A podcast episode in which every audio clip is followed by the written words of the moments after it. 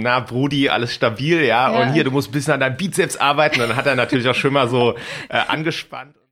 Hallo und herzlich willkommen zu Laufen, liebe Erdnussbutter, Folge Nummer 55, dem wahrscheinlich stabilsten Laufpodcast der äh, Erdnussbutter-Szene, Laufpodcast-Szene, ich weiß es nicht. Gibt es noch andere stabile Podcasts, unter anderem die lieben Kollegen, die wir gerade nach unserem Intro gehört haben, die äh, mit ihrer unglaublich schönen Hommage an den unglaublich schönen Bahnbabo aus Frankreich, äh, Frankreich, Frankfurt. Egal, der war, ist bestimmt Kosmopolit und ist auch schon rumgekommen. In diesem Sinne, äh, liebe Grüße raus in die, äh, in, in, die Zone der Bewegtis. Ähm, große Liebe dahin.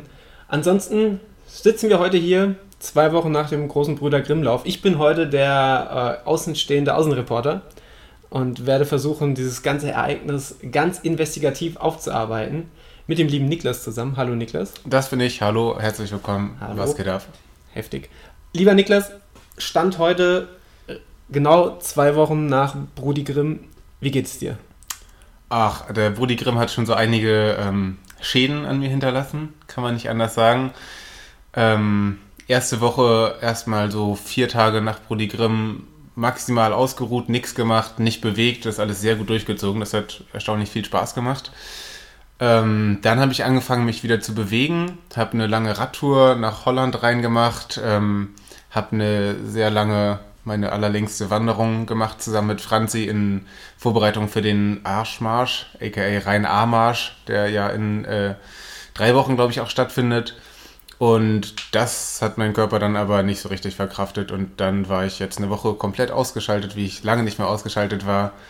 Ähm, habe jetzt ein paar Tage einfach so nochmal im Bett gelegen und die, äh, die Wohnung nicht verlassen. Das war ein bisschen merkwürdig. Hat zudem, also ich weiß nicht genau, was das für eine Krankheit war, hat auf jeden Fall dazu geführt, dass ich nichts gegessen habe eine ganze Woche lang, weil ich keinen Hunger hatte. Ähm, zum Beispiel nach der, also waren 10 Stunden Wandern, 45 Kilometer. Das war schon ganz schön brutal oder stabil, wie man sagen könnte. Äh, und dann habe ich abends einen halben Teller Nudeln gegessen. Das ähm, ja, war definitiv eine komische Krankheit. Das ist echt, also wenn, wenn man 10 Stunden unterwegs ist, äh, respektive 45 Kilometer, ein Teller Nudeln, das ein halber, also ein, halber. ein halber Teller Nudeln, ja. das reicht definitiv nicht, um da das Defizit wieder, wieder einzuholen. Aber war, warst du irgendwie beim Arzt oder hast du dich einfach daheim auskuriert und geguckt, wie der Korpus äh, sich, sich fortentwickelt? Ich habe mal gegoogelt, Krebs. das heißt, Tatsache, habe ich wirklich gemacht. Und tatsächlich eine Möglichkeit bei Krebs. Ähm, Gehe ich mal nicht von aus. Nee, ach, war alles, war auch ein bisschen Erkältung und ähm, vielleicht war es auch ein Sonnenstich und naja, jetzt ist es weg. Hat irgendwie alles so vier, fünf Tage gedauert und ist auch in Ordnung, denn davor, ähm, da kommen wir sicherlich gleich auf den Brody Grimm zu sprechen, hat der Körper auch einiges geleistet und jetzt geht es wieder voran. Wir nehmen jetzt hier in Frankfurt auf. Frankfurt heißt, hier gibt es Franzbrötchen und jetzt habe ich wieder Hunger und habe mir eben das ein oder andere Franzbrötchen in den Korpus geprügelt. Ähm, von daher denke ich, kann man sagen, es geht äh, mit großen Schritten oder großen Bissen voran. ähm, apropos große Bissen, wie geht's dir? wow. Äh, erstmal muss ich tatsächlich zum, zum, zu unser allem Bedauern feststellen, dass die Franzbrötchen-Situation in Siegen tatsächlich relativ schlecht ist. Das ist katastrophal. Außer also, man backt selber. Ja, und das ist, da, also in das meinem Fall würde das auch katastrophal enden. Äh, nee, aber tatsächlich so Franzbrötchen in, in Siegen ist tatsächlich äh, nicht zu finden. Also auch kein stabiler Kampf oder sowas da. Ne? Mhm. Das ist echt, echt ganz, ganz schlimm. Ja, man muss mindestens 40 Minuten Bahn fahren, glaube ich. Da gibt es den nächsten Dorfkamps. Ja, aber mit Semesterticket ist das fair, Ist das oder? möglich? Ja, gut, ah, aber dann, also dann fehlt, ganz ehrlich, dann musst du nicht bis nach, also ich freue mich, wenn du nach Frankfurt wärst, aber. Ähm, okay.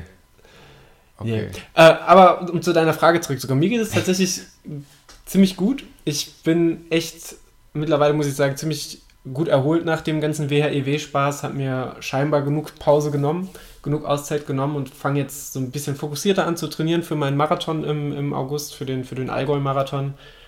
Und äh, war ja dann auch für so einen kleinen äh, Tempolauf bei euch beim Brudi Grimm äh, zwischen Früh- und Nachtschicht vorbei, darauf kommen wir bestimmt nachher noch.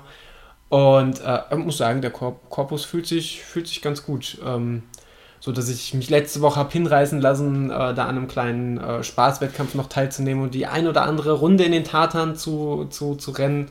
Ähm, dazu später auch mehr. Das war auch ein, ein ganz toller Tag. Vor allem ein Tag, der ganz im Sinne der Verpflegung stand. Also muss man auch mal sagen, irgendwie je, je kleiner und familiärer der Lauf, äh, das kennen wir schon vom Kreuzbär 50, oh, desto ja. besser die Verpflegung. Also top Das, äh, das kann man so sagen. Ich war ja auf einer Tatanbahn und am Ende bestand eigentlich, nachdem ich schon festgestellt habe, ich werde heute nicht mehr laufen und meine Uhr schon abgedrückt habe, bestand meine Beschäftigung eigentlich darauf, jede einmal eine Runde im Kreis auf der Tatanbahn zu gehen und dann mein Weizenglas wieder aufzufüllen. War natürlich alkoholfrei, wir wissen ja, das, das macht man, ich musste ja noch Auto fahren. Ähm, aber nichtsdestotrotz war das einfach sehr, sehr schön, dass du und für 15 Euro Anmeldegebühr und dass du dann da einfach ich, ich habe es definitiv wieder reingeholt. das, war, das war ganz schön. Aber darauf wollen wir gar nicht zu sprechen kommen, sondern wir möchten jetzt erstmal auf eure großartige Brüder Grimm Experience äh, zu sprechen kommen.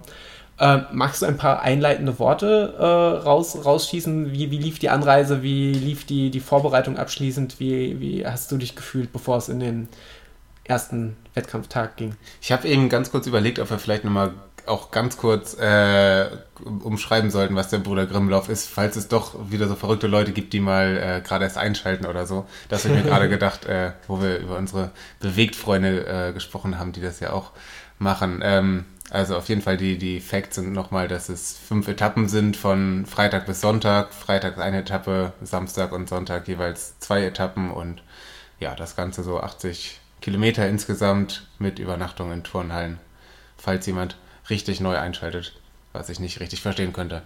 Ähm, Anreise lief soweit ähm, mit ein bisschen Verspätung, aber auch das, ähm, das äh, damit rechnet man ja. Und ich war bis, bis zum Freitag selber nicht so aufgeregt. Das war bei Franzi ein bisschen anders, glaube ich, aber auch nicht so, nicht so extrem doll. Bei mir hat es dann erst auf der Bahnfahrt, glaube ich, so richtig angefangen. Ähm, da war ich plötzlich sehr aufgeregt und habe auch, als wir dann in, in Hanau in der Main-Kinzig-Halle ankamen, alle Leute, glaube ich, sehr hektisch begrüßt und hatte Angst, dass ich nicht pünktlich zum, zum Startbereich komme, was überhaupt nicht gefährdet war, glaube ich. Ähm, genau, außerdem war es extrem heiß, das hat mir ein bisschen Sorgen gemacht, aber ja, grundsätzlich äh, habe ich mich sehr gefreut, die ganzen Leute zu sehen. Es waren echt verdammt viele Leute, die man, die man kennt, noch viel mehr Leute als im letzten Jahr, ähm, wo wir beide zum ersten Mal teilgenommen haben. Ähm, genau, diesmal ein stabil großes Erdnussbutter Racing Team äh, am Start und dazu noch ganz viele Leute äh, aus dem Erdnussbutter-Universum, aus dem Bewegt-Universum, Laufen gegen Leiden-Universum und so weiter. Ähm, ja, aber ich dachte mir, so richtig mit Menschen sprechen kann ich erst, wenn der erste Lauf durch ist, weil äh, ja, da war ich doch ein bisschen zu hektisch. Stark. Ihr habt ihr da vorhin schon äh, am Tag irgendwelche Vorbereitungen getroffen? Sprich, habt ihr irgendwie vorgekocht oder habt ihr da oder ihr, ihr, werdet ja irgendwas mitgenommen. Ich weiß, letztes Jahr hattest du so eine fantastische Falafel-Experience, die dir, die dir äh, am zweiten Tag dann nicht mehr so bekommen ist. Äh, habt ihr dieses Jahr wieder irgendwas mitgebracht an, an äh, zum, zum Reinlümmeln oder? Genau, ähm, einiges mitgebracht, äh, vor allem Franzi. Äh, danke an dieser Stelle. vor allem habe ich Franzi mitgebracht. Ja, okay, das ist, das ist definitiv auch eine Leistung. Nein, äh, Franzi hatte einiges mitgebracht, äh, beziehungsweise einiges hergestellt. Ähm, wir hatten für den Freitagabend vor allem eine Menge Rohkost am Start, die wir reingesnackt haben mit Hummus und äh, anderen leckeren Dips, bisschen Brot am Start und so. Und ehrlich gesagt hatte ich Freitag nach dem Lauf auch gar nicht so extrem Hunger. Ähm, die größte Leistung, kann ich mal sagen, oder die beste, beste Sache, nicht die größte Leistung, äh, war auf jeden Fall, dass wir für Samstagnachmittag Nudeln mit Pesto vorgekocht haben. Ach, stark. Das war wirklich äh, brutal stabil. Ähm, ja, und irgendwie deutlich besser als im letzten Jahr. Da hatte ich nämlich dann Samstagnachmittags Probleme. Und äh, ja, Nudeln mit Pesto sind eigentlich eine sehr gute Sache zum Laufen.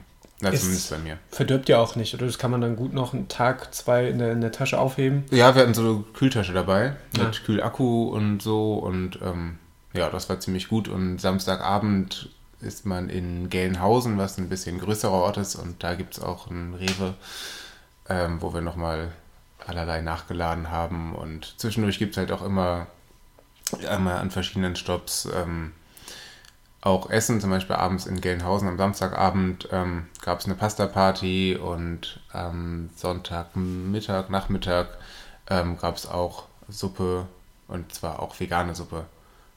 Das war richtig geil. Also das ist ähm, deutlich mehr geworden.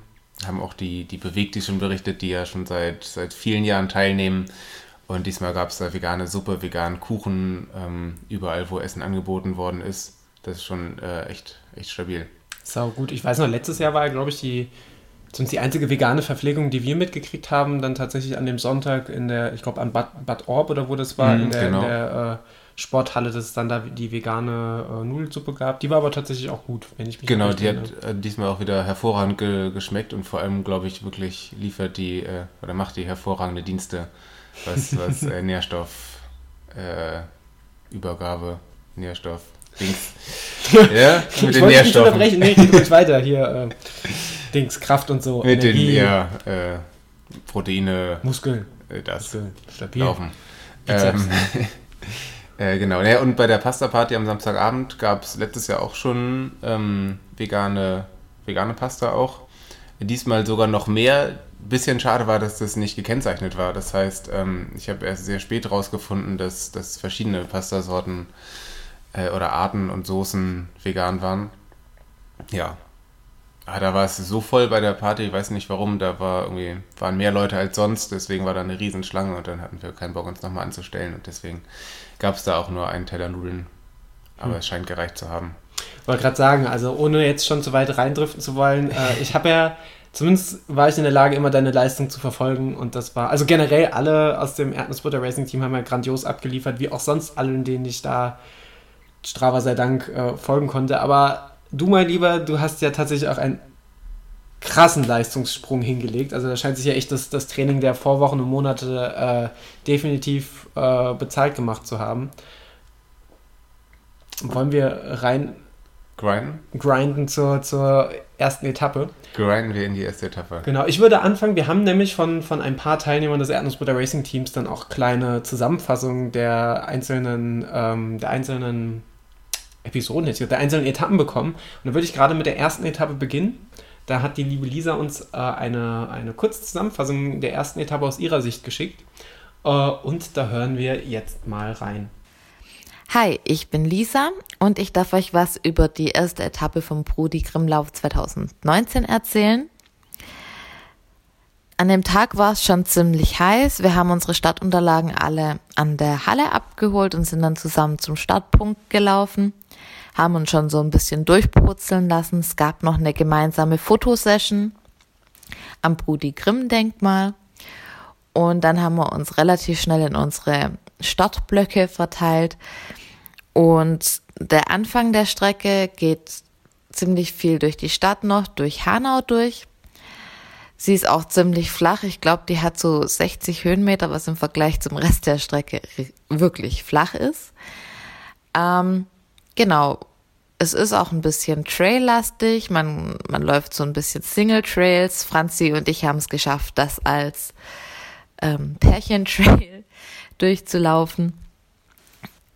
Wer relativ schnell auf der Etappe war, ist noch trocken ins Ziel gekommen. Man hat schon relativ früh im Wald dann das Donnern gehört.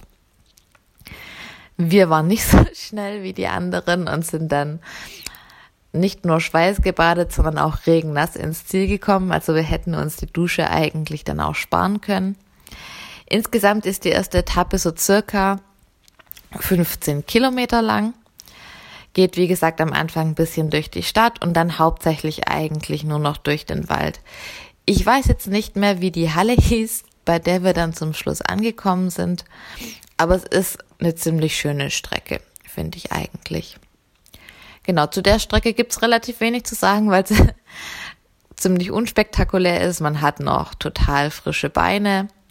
Es hatte natürlich, wie gesagt, auch richtig schön abgekühlt durch den Regen. Wir konnten abends dann aber halt leider nicht mehr draußen sitzen, was man normalerweise so am Ende von der ersten Etappe macht, weil es war schon ziemlich nass draußen. Weißt du, Daniel, man hat ja auch Ziele mit dem Podcast, so langfristige Ziele. Und ich würde sagen, unser Ziel sollte sein, dass das Brüder Grimm-Denkmal in Hanau zukünftig in Brudi Grimm-Denkmal umbenannt wird. Das, das wäre tatsächlich mal ein Ziel. Das wäre, wenn, wenn es etwas gibt, was in meinem Leben erstrebenswert wäre, dann wäre das auf jeden Fall unter den Top 7. So. Definitiv. Einfach, einfach so häufig den, den äh, Marktplatz in Hanau en entern, bis das Ding standesgemäß umbenannt wird. An sich tatsächlich, danke Lisa für die nette Sprachnachricht, an sich für mich die Errungenschaft oder die, die, die Weisheit des Tages jetzt schon, dass es Pärchentrails gibt. Ich kenne Pärchentrails sonst nur aus dem Schnaufcast, wenn er am Sexparkplatz vorbeigelaufen so ist. ist. Das war das, was ich äh, als erstes unter Pärchentrail verstanden habe. Aber das ist auch nochmal eine ganz neue äh, Ansichtsweise. Grüße an den lieben Florian, der äh, letzte Woche den Zut abgerissen hat. Wie viele andere liebe Menschen da draußen auch. Shoutouts an euch alle. Ähm, aber dahin wollen wir noch gar nicht blicken, sondern bleiben weiter beim Brüder Grimmlauf. Ähm, jetzt haben wir Lisas äh, Darstellung der Ereignisse gehört. Wie ging es dir denn? Also du hast ja schon gesagt, es war zu Beginn recht warm. Äh, du warst recht nervös. äh, und so viel kann ich vorwegnehmen, du bist recht schnell gelaufen. Wie lief die Etappe für dich? Also ich bin zum Glück trocken geblieben. Ähm, ja, ich habe mir insgesamt für den Bruder Grimmlauf vorgenommen, neun Minuten schneller zu sein als letztes Jahr über alle Etappen, weil ich letztes Jahr sechs Stunden neun gelaufen bin und jetzt unter die sechs Stunden wollte. Ähm, ja, und habe überlegt, bei dem Lauf könnte ich vielleicht so fünf, fünf Sekunden pro Kilometer schneller sein als letztes Jahr. Letztes Jahr bin ich da so im 420er Schnitt durchgejagt. Und bei dem ersten Lauf, weil der so flach ist, ähm, dachte ich mir, kann man da relativ genau sich eine Zeit vornehmen. Und da ja, habe ich mir vorgenommen, im 410er Schnitt längs zu jagen. Ähm, ja, und das habe ich auch gemacht. Ähm, am Anfang natürlich wie immer viel zu schnell losgestartet, aber ich hatte eine wunderschöne Begleitung, äh, nämlich von dem lieben Max, aus dem Erdnussbutter Racing Team, der skandalöserweise nicht für das Erdnussbutter Racing Team gestartet ist. Schande! Aus einer Verkettung äh, unglücklicher Zustände. Ähm, genau, und sind wir eigentlich im Großteil zusammengelaufen und haben mal äh, immer gegenseitig äh, die Führungsarbeit übernommen. Also wir haben nicht geführt, aber äh, haben uns gegenseitig geführt. Gearbeitet. Das ist schon mal gut. ähm, ja, wir hatten so ein Grüppchen von fünf, sechs, sieben Leuten. Ähm, ja, die immer so ein relativ ähnliches Tempo äh, gelaufen sind und mal ein bisschen mehr Puste hatten, mal ein bisschen weniger. Ähm, aber die Pace ganz gut gehalten und irgendwann bei boah, Kilometer 9 oder 10, ich weiß gar nicht, vielleicht habe ich mich da ein bisschen vom Acker gemacht, plötzlich war ich auf jeden Fall alleine. Ähm, da wurde es dann irgendwann richtig anstrengend. Ich weiß nicht, ich habe nicht das Gefühl, dass ich das Tempo verschärft hätte oder so, aber ich war halt plötzlich alleine und ähm, weit und breit war niemand mehr.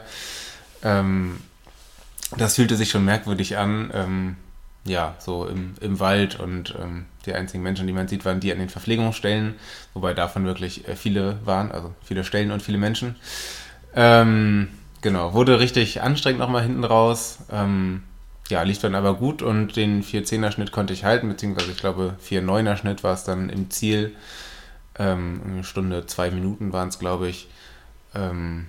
Ja, hat mich im Ziel sehr gefreut, wobei ich auch das Gefühl hatte, dass es ähm, an, also dass die Zeit zwar gepasst hat, aber dass es anstrengender war, als ich äh, das geplant hatte für die angepeilte Zeit.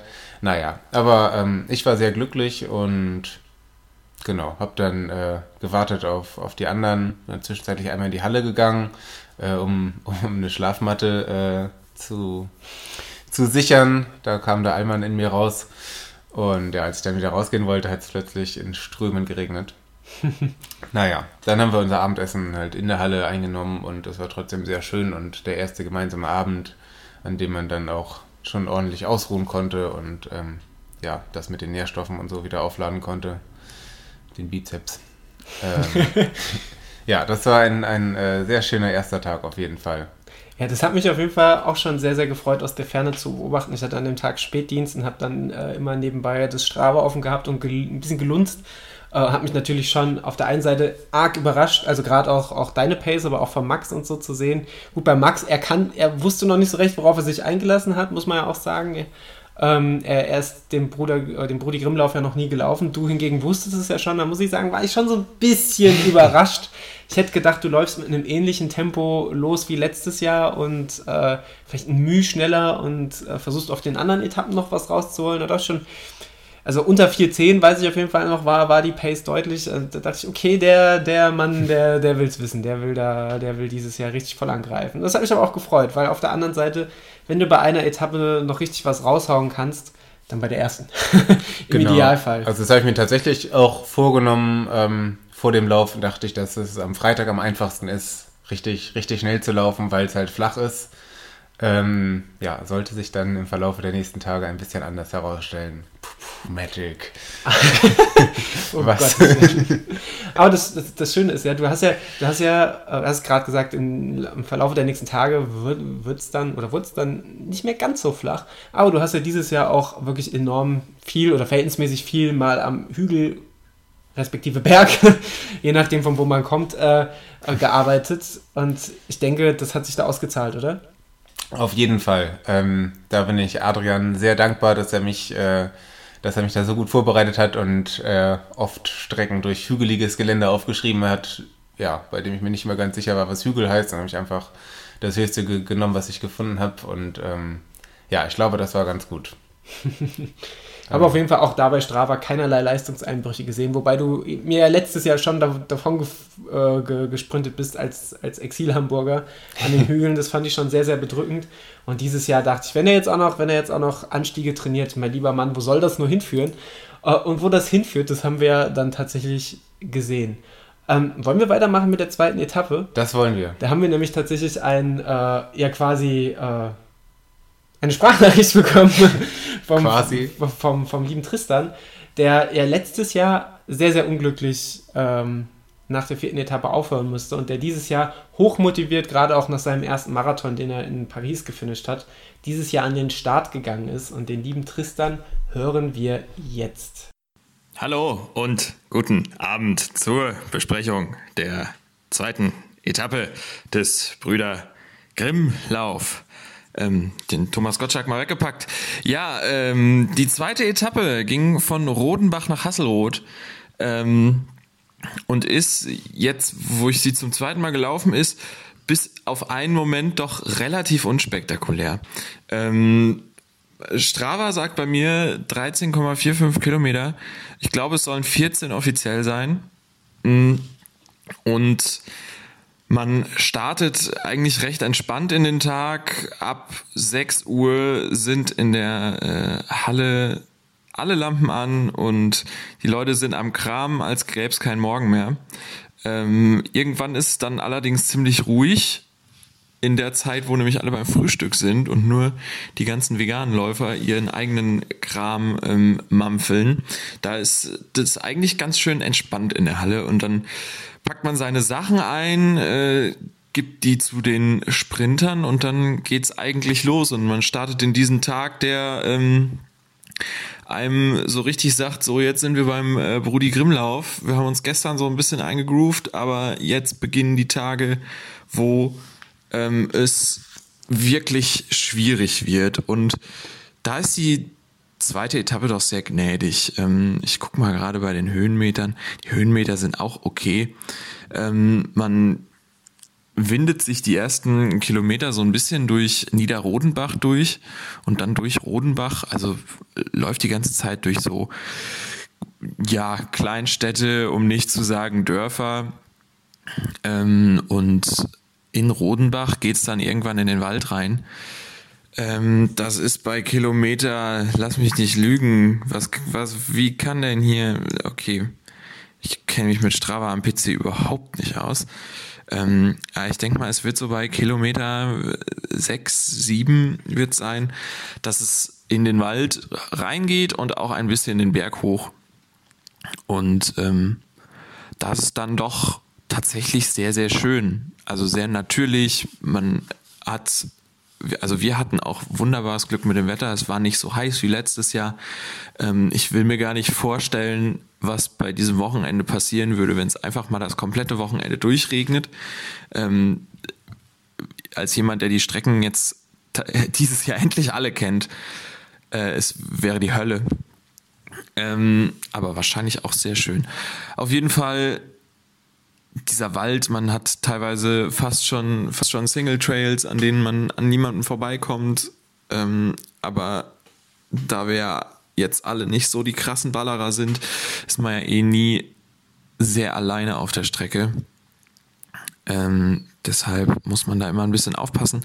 Und dann gegen Ende geht's abwärts und zwar ziemlich gut abwärts und auch mit einer Bodenbeschaffenheit, die dann doch sehr geröllig ist, was ähm, selbst mir mit Schuhen sehr zu schaffen macht. Ich will da gar nicht an unsere Luna- und Barfuß-Leudis äh, denken, aber die sind das ja gewohnt. Ähm, aber man wird für diesen Abschied, äh, Abschied, naja, Abschied ist es noch nicht. Für diesen Abstieg wird man gebührend entlohnt, indem man nämlich aus dem Wald rauskommt und einen wunderbaren Blick auf Hasselrot hat. Man läuft dann noch ein bisschen durch ein Feld. Ähm, man läuft ein bisschen lange durch ein Feld, weil wie schon letztes Jahr denkt man sich, wow, da ist Hasselrot. Wir laufen jetzt in den Ort rein und dann haben wir es. Und dann läuft man noch gefühlte 3000 Kilometer irgendwie um das ganze Dorf rum, bis man dann endlich ähm, in der Zielgeraden ankommt. Und bei mir lief es sehr, sehr gut. Ähm, ich habe einen Schnitt von äh, 4,50, habe ein bisschen was über eine Minute fünf gebraucht für die Strecke und ähm, ja, es war wirklich, es, es lief alles, alles top. Hier hatte ich auch noch nicht die Probleme äh, mit dem Kreislauf oder mit ein bisschen Abkacken äh, vorm Berg, die ich dann später beim Brudi Grimm haben sollte. Vor allen Dingen ähm, ja, dritte, vierte, fünfte Etappe. Heißt, hier war alles noch super. Aber wie gesagt, die Strecke ist fordernd, aber im Gegensatz zu dem, was dann noch kommt in äh, Etappe 3, 4, 5, auf jeden Fall machbar. Und auch durch dieses Waldstück und durch diesen wunderbaren Ausblick nach Hasselroth sehr, sehr schön. Und ich habe mich gefreut, dass ich diese Etappe so gut überstanden habe. Und dann ging es auch schon wieder in die nächste Halle. Diesmal war es ein bisschen zu kühl und zu unsonnig, um draußen zu chillen. Deshalb haben wir größtenteils in der Halle abgegämmelt. Das war eigentlich ganz schön ähm, und mal entspannt, mal äh, ein bisschen anders als letztes Jahr. Ähm, es hat mir auf jeden Fall sehr, sehr viel Spaß gemacht. Es ist vielleicht nicht meine Lieblingsetappe, die bleibt ähm, immer noch, glaube ich, Etappe Nummer drei, auch wenn ich da aus dem ganzen Erdnussbutter Racing Team immer ein bisschen Kontra kriege. Ähm, aber sie ist auf jeden Fall solide und mal vor allen Dingen ein erster Vorgeschmack auf die Höhenmeter, die es geben kann, im Gegensatz zur ersten Etappe, die doch relativ flach ist. Ansonsten hatte ich ein sehr schönes Wochenende. Ich äh, freue mich auf das nächste Jahr und ich hoffe, dass ihr alle, die ihr diesen Podcast macht, ihr alle, die ihr Sprachnachrichten eingeschickt habt und vor allen Dingen ihr alle, die diesen Podcast hört und nicht dabei wart dieses Jahr, nächstes Jahr 2020 unbedingt kommt, denn ich habe gehört, 2020 wird ranzig. Bis dann. Tja, ranzig ist immer gut. Ich hatte zu Beginn der Sprachnachricht kurz ein bisschen Angst, dass äh, Tristan einen Schlaganfall hatte. Oder war es doch nur der gute Thomas, der aus ihm äh, rausgesprochen hat. Ähm, ja, ein, ein Quell der, der, der Eindrücke, muss man doch mal sagen. Äh, kannst, du, kannst du das bestätigen, was Tristan sagt? Also ich glaube, Punkt Wetter ist auf jeden Fall schon mal wichtig, weil wir wissen, letztes Jahr war hart und äh, wir haben uns, viel, uns vielfach bestätigen lassen, dass das nicht mal das schlimmste Wetter oder das heißeste Wetter war, was der Brudi Grimm insgesamt schon zu bieten hatte. Ähm, wie siehst du das? Ja, da kann ich nur, nur äh, voll zustimmen, dass das ähm, dieses Jahr ziemlich gut war und auch ich hatte diesen Gedanken, wie es wäre, wenn es das ganze Jahr, äh, äh das ganze Jahr oder nur das ganze Brudi Grimm Wochenende durchregnen würde. Das wäre, das wäre ein, ein grausamer Horror. Ähm, ja, von daher, das, das war echt gut. Und ähm, bisschen doof war es, dass es halt davor die Wochen so, so kühl war, dass man sich nicht so richtig dran gewöhnen konnte, aber mein Gott, man kann ja leider nicht alles haben. ähm, das stimmt. Ich finde ja. ja. Etappe 2 und 4, um das mal vorwegzunehmen, sind ja, finde ich, die schönsten Etappen. Ich weiß nicht, ob es daran liegt, dass es morgens ist. Ich mhm. glaube aber, es liegt vor allem daran, dass du am Ende so richtig geil ins Ziel ballern kannst. Mhm. Das, das finde ich schon sehr, sehr, sehr, sehr geil. Gerade auch bei der zweiten Etappe, was, was der Tristan gerade beschrieben hat, dieses durchs, durchs Feld rennen und immer noch durchs Feld rennen, das fand ich letztes Jahr tatsächlich so geil, weil ja. du da halt wahnsinnig Tempo machen kannst. Ähm, wie, um von vorne anzufangen, wie hast du die Etappe erlebt? Bist du auch wieder so durchgerusht oder hast du dir diesmal ein bisschen mehr Zeit gelassen? Nö. ähm, auch äh, ordentlich losgerusht. Genau, gibt am Anfang ähm, einen kleinen Moment, wo es noch geradeaus geht, irgendwie, äh, also flach geradeaus geht, drei, vier Kilometer. Ähm, und da habe ich mich wieder äh, mit dem Max auf den Weg gemacht und ähm, ja, sind sogar, glaube ich, nebeneinander gelaufen, den, den Großteil der, der ersten Kilometer. und dann auch in den Wald hoch, haben, haben uns eigentlich immer gegenseitig irgendwie gesehen.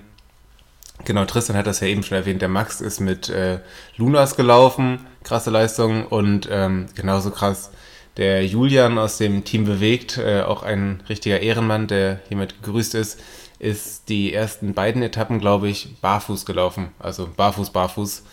Ähm, genau, und mit, ja, also beide Etappen waren ganz schön traillastig auch und ging bei der zweiten Etappe sowas von runter, die letzten vier, fünf Kilometer.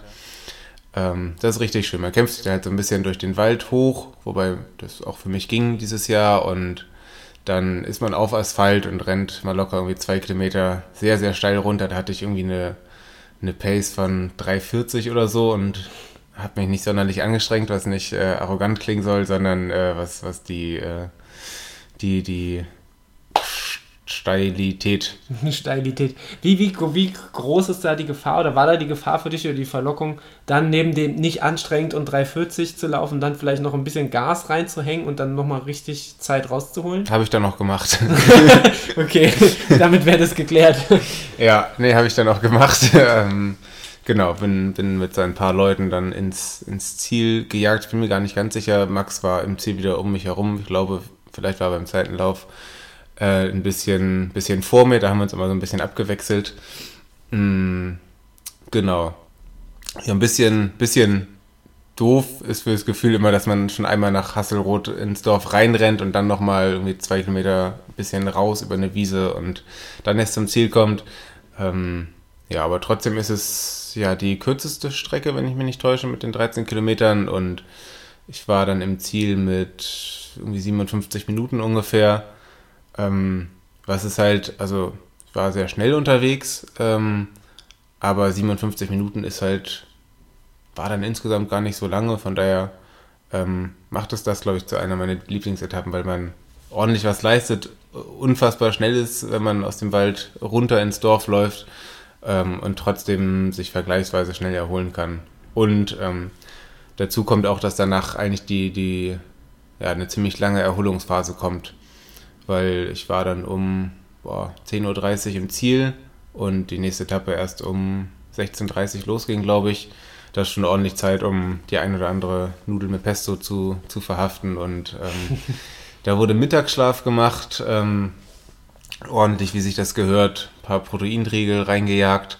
Und ja, nachdem ich dir am Freitagabend schon in einem Chatprogramm das ein oder andere GIF mit äh, I miss you und so weiter geschickt habe und Foto vom, vom Sonnenuntergang in äh, Niederrodenbach. Das war wirklich, also das war wirklich auch sehr, sehr, sehr, sehr lieb und süß und auch einfach sehr, sehr romantisch. Also da muss man auch sagen, da, wir wurden ja schon gefragt, woher kommt das Liebe und laufen Liebe Erdnussbrot und ich muss sagen, daher. Das kommt einfach, aus uns, ne? Ja, also es ist einfach, es ist einfach, war von Anfang an vorhanden und es ist nur noch intensiver geworden. Ja, es gab ein bisschen Gelächter auch in, in der Zeltstadt Erdnussbutter Racing Team, aber, aber ich habe das einfach mal ignoriert und habe mich dann umso mehr gefreut, ähm, als ich dann Dienstag Nachmittag, äh, Dienstag, nee, Quatsch, Samstagnachmittag aus meinem Mittagsschlaf erwachte und dich auf dem Parkplatz äh, der Schule in Hasselroth entdeckt habe in Hassel Road. Ähm, tatsächlich, eins will ich noch sagen, und zwar generell finde ich ja, wenn so Läufe, die, wenn man, wenn es ein bisschen hügelig ist, wenn der,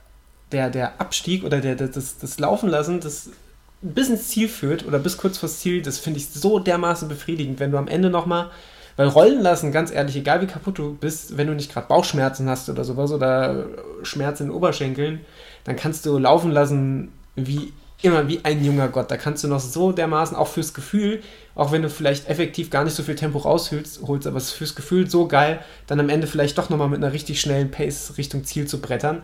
Weil auch wenn es dann ins Flache geht und nochmal zwei Kilometer durch die Wiesen, du bist ja, hast ja einfach Tempo dran. Du bist ja, bist ja mächtig. Heftig, heftige Waden, heftiger Bizeps, da ist alles stabil. So, äh, kommen wir weg davon. Ja, ich, ich habe mich dann, äh, nachdem ich dann doch so ein, so ein bisschen wehmütig äh, äh, Richtung, Richtung ähm, Main-Kinzig-Kreis und Hanau geblickt habe und gesagt habe, oh, ist jetzt doch irgendwie nicht die schlauste Entscheidung meines Lebens gewesen, am Brüder Grimmlauf 2019 nicht teilzunehmen, weil man hat das ja dann doch schon auch sehr vermisst und auf der einen Seite konnte man über die Distanz ja irgendwie dann doch auch halbwegs partizipieren und ich war dann auch sehr froh, die Nachmittagsetappe da mitlaufen zu können. Ähm, aber so ein bisschen melancholisch war man doch trotzdem und umso schöner war es dann, als ich dann nach einer kleinen Tortur mit äh, Bus und Bahn dann irgendwann auch in äh, Hessel Road aufgeschlagen bin. und dann hast du erstmal das erste Mal gemerkt, und das ist wahnsinnig schön für einen Außenstehenden, wenn du dann da auf diesen Parkplatz oder auf diesen Schulhof da gehst und merkst, okay, das ist hier einfach eine ganz andere Welt. Die sind alle komplett out of order, aber nicht mal schlimm out of order, die sind halt einfach so alles, alles außenrum, außenrum um diese, diese, das ist wie so ein eigener Planet, alles außenrum, das zählt nicht. Das ist quasi, ja, das ist ungefähr so stelle ich es mir in den Kopf von Donald Trump tatsächlich vor. Also das ist einfach, da gibt es kein außenrum, was ist das? Was, was ist Russland? Was ist Europa? Keine Ahnung. Das, das, das existiert einfach nicht und das ist auch überhaupt nicht schlimm, weil die Leute, die sich innerhalb dieses, dieses Biotops, dieser Sphäre befinden, für die ist es halt genau perfekt. Und ähm, das, war, das war wunderschön. Ich habe mir tatsächlich die Woche dann noch Mühe gegeben, mir selber die Beine ein bisschen schwer zu laufen, damit ich beim Brüder Grimmlauf nicht allzu sehr äh, auffall und bin dann zu euch gestoßen. Das war wirklich sehr, sehr schön. Mit der Frühschicht noch äh, im, im, im Korpus bin ich, glaube ich, auch hoffentlich vom Müdigkeitslevel nicht mehr großartig aufgefallen. Leider nicht auf eine Isomatte geschlafen, ne? Das nee, leider, leider nicht. Hätte ich vielleicht noch machen müssen, um mich da noch adäquat anzupassen. Ähm, ja, nachmelden ging super unkompliziert. Ich musste nur die richtige Frau finden, die dann mal eben kurz das mobile Startbüro im, äh, im, im, im, äh, im Kofferraum eines Sprinters eröffnet hat und einen Tisch rausgeholt hat und auf einmal war da ein Startbüro. Das war auch sehr, sehr gut. Sehr, sehr unkompliziert, muss man an der Stelle sagen. Auch keine Nachmeldegebühr oder sowas verlangt. Also sofort die Startnummer mhm. gekriegt und auf geht's. Weißt du, was eine Etappe kostet? Ich glaube 15 Euro. Fair. Ich, es war nicht, ich glaube, es waren 15 Euro. Ähm, oder lass es 20 gewesen sein. Auf jeden Fall für das, was da, weil ich konnte ja auch in den Genuss des Shuttleverkehrs äh, kommen, beziehungsweise habe dann auch mein Gepäck transportieren lassen, da ich dann von Gelnhausen wieder zur Arbeit gefahren bin. Und ähm, also da, da, fehlt jegliche Grundlage, sich da über irgendwas zu beschweren. Äh, und hab dann, bin dann auf ein sehr, sehr munteres Erdnussbutter Racing Team getroffen, was sehr, sehr schön war zu sehen, dass alle putzmunter äh, sind. Hab auch noch viele, viele Hörer und Hörerinnen getroffen, die ich so äh, noch nicht kannte die man vielleicht nur von, von Instagram oder aus dem Internet kannte, unter anderem die, die liebe Tabea, die ich äh, persönlich quasi nur mal vom, vom Streckenrand gesehen habe, äh, aus Marburg, die liebe äh, Lara, äh, die ja auch sich bestens ins Erdnussbutter Racing Team eingegliedert hat. Ähm, und ja, lauter viele nette Menschen, den Julius, die Rebecca, die, die bewegt dies, wobei ich da irgendwie es geschafft habe, immer an Katrin vorbeizugehen und immer nur Daniel getroffen habe. Das war irgendwie sehr, sehr merkwürdig, äh, wobei es natürlich auch immer schön ist, Daniel zu treffen. Aber irgendwie äh, weiß ich nicht, ob wir da, ob wir uns da irgendwie äh, unbewusst aus dem Weg gegangen sind. Aber nichtsdestotrotz hatte ich dann Bock auf diese Etappe, gerade weil ich gesehen habe, dass ihr alle so toll drauf wart. Und äh, wer noch Bock auf diese Etappe hatte, war sicherlich die Franziska, die liebe Franzi. Die ist nämlich auch Etappe 3 gelaufen und hat uns eine kleine Sprachnachricht aufgenommen. Und die wollen wir uns jetzt mal reingönnen. Hallo ihr Süßmäuse. Ich darf über die dritte Etappe berichten. Und ähm, die konnten wir dieses Jahr erstmal ganz entspannt angehen. Wir hatten eine total schöne Pause vorher. Und ähm, es war nicht ganz so heiß wie letztes Jahr. Trotzdem muss ich sagen, dass ich durchaus ehrfürchtig bis panisch am Start stand, weil die dritte Etappe die ist, die mir letztes Jahr wirklich die Schuhe ausgezogen hat und mich körperlich und mental auf eine Art und Weise gebrochen hat, wie das kaum ein Lauf zuvor geschafft hat. Ähm, man geht ja dann doch in die dritte Etappe spätestens mit einer gewissen Vorbelastung rein. Es ist der zweite Lauf am Samstag.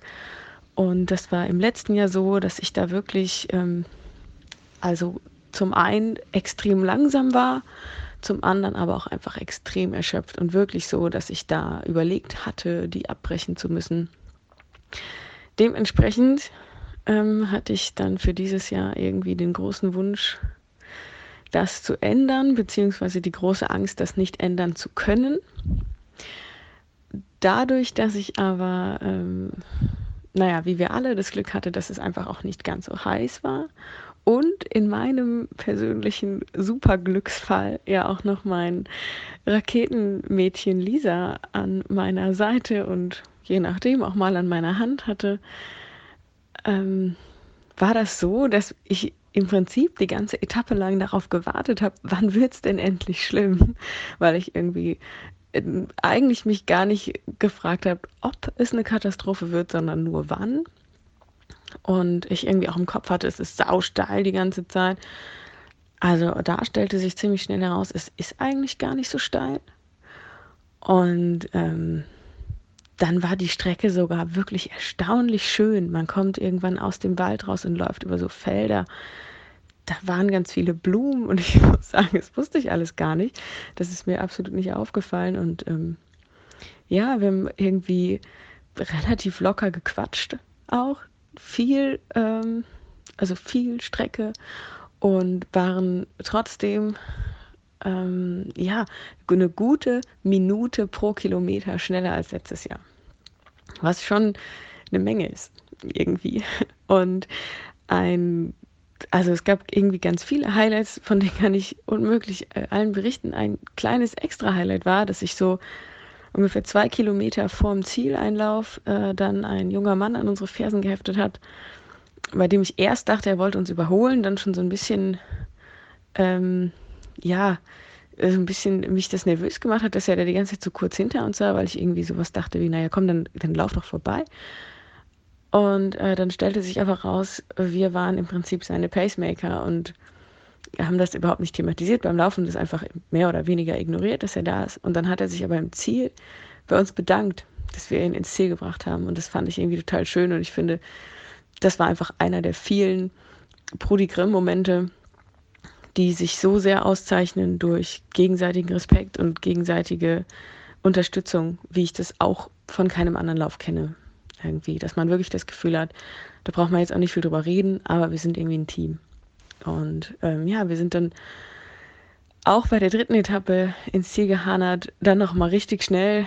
Und ähm, auch wenn ich auf der Strecke immer wieder das Gefühl hatte und auch äh, in echt Lisa ab und zu mal bremsen musste.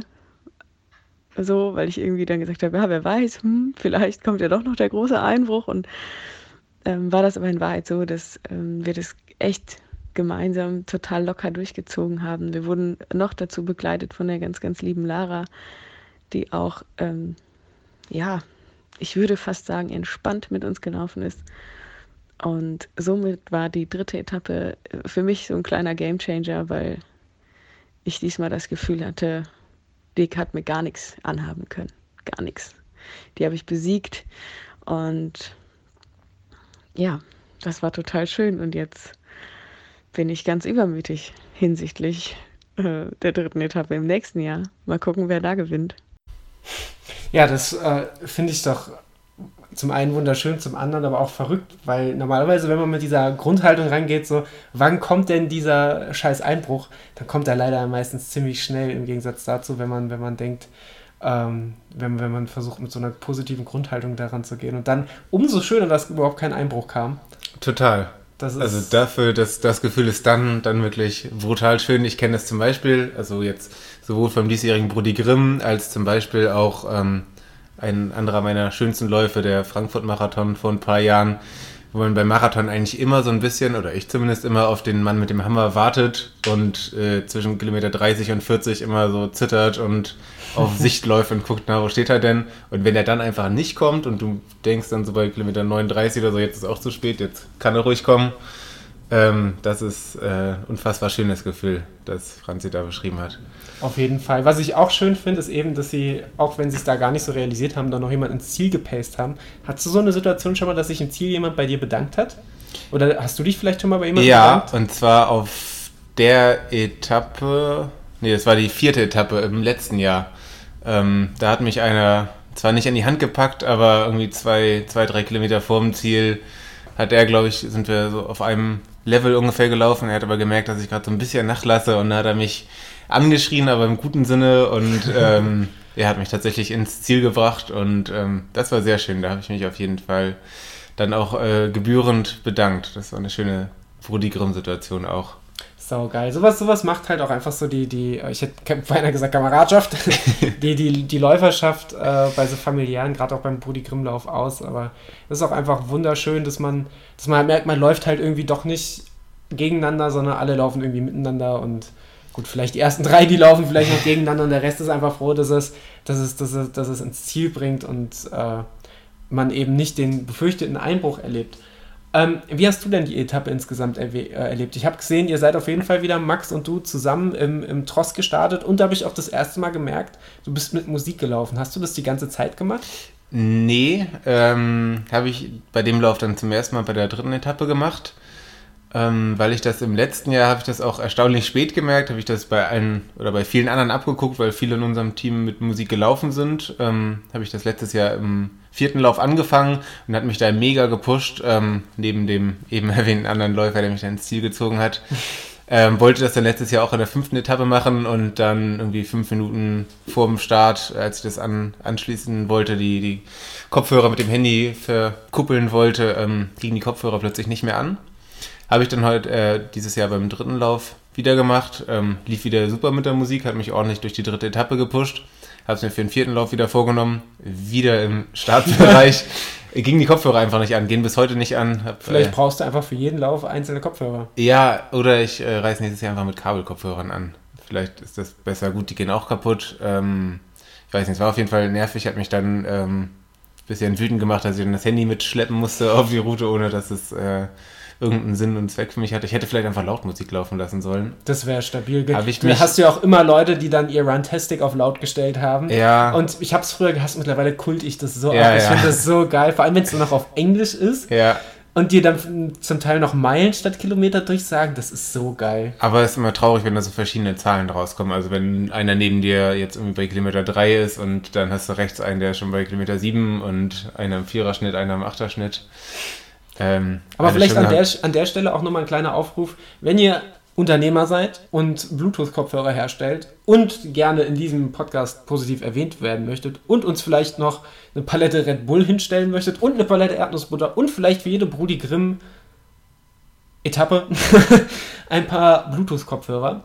Schweißresistent. Schweißresistent. Vermutlich das Wichtigste. Vor, vor, vor, allem auch Niklas Rübke und Daniel Arnold schweißresistent. Wir, wir messen da nochmal einen ganz anderen Maßstäben ähm, dann macht es doch einfach. Wir, wir, nehmen das dann gern so zur Kenntnis. Ähm, aber so viel dazu.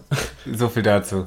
Genau. Ähm, zur äh, Etappe selber ähm, muss ich mich eigentlich komplett Franzi anschließen, weil eigentlich da unsere Gefühle mal wieder hervorragend zueinander passen. Ähm, ich habe mich, also war auch letztes Jahr einfach für mich die schlimmste Etappe. Klingt, als wäre alles ganz schlimm, so war es nicht, aber tatsächlich auch die Etappe, die mich kaputt gemacht hat, weil ich da so Magenprobleme hatte.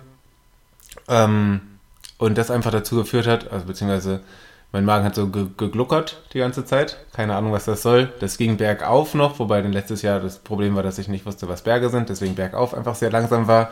Und dann hätte man ja berg, bergunter jagen äh, können und schnell sprinten können. Und aber wenn du in der, wenn du so auftrittst äh, in dem Tempo, dann ist das nicht schön, wenn der Magen gluckert. Deswegen äh, lief das letztes Jahr, konnte ich da überhaupt keine Sekunden äh, gut machen beim Runterlaufen. Und das lief dieses Jahr viel besser, weil der Magen da perfekt mitgespielt hat. Vermutlich aufgrund dieser guten Nudel, Nudel mit Pesto-Situation. Ähm, genau. Und ja, was ich dieses Jahr besonders gemerkt habe, dass ich auch deutlich besser geworden bin im Runterlaufen. Einfach, dass ich da früher wahrscheinlich einfach äh, laufen lassen habe und diesmal beim Runterlaufen einfach noch mehr, noch den Schritt noch aktiver nach vorne äh, den, den, das Bein noch weiter nach vorne nehme und ähm, ja, deswegen auch runter deutlich schneller bin. Ähm, ja, deswegen lief die Etappe deutlich besser als letztes Jahr. Ich glaube 20 Sekunden pro, pro Kilometer schneller. Ähm, habe dann im Ziel mal ausgerechnet, dass ich da irgendwie schon 10 Minuten gut hatte auf meine Zeit vom letzten Jahr. Also dass ich ähm, ja das Ziel unter 6 Stunden reinzukommen insgesamt dass ich da sehr gut auf Kurs bin. Ähm, ja, lief alles ähm, sehr, sehr gut, genau. Und ich bin einen Großteil mit, äh, mit Max wieder gelaufen.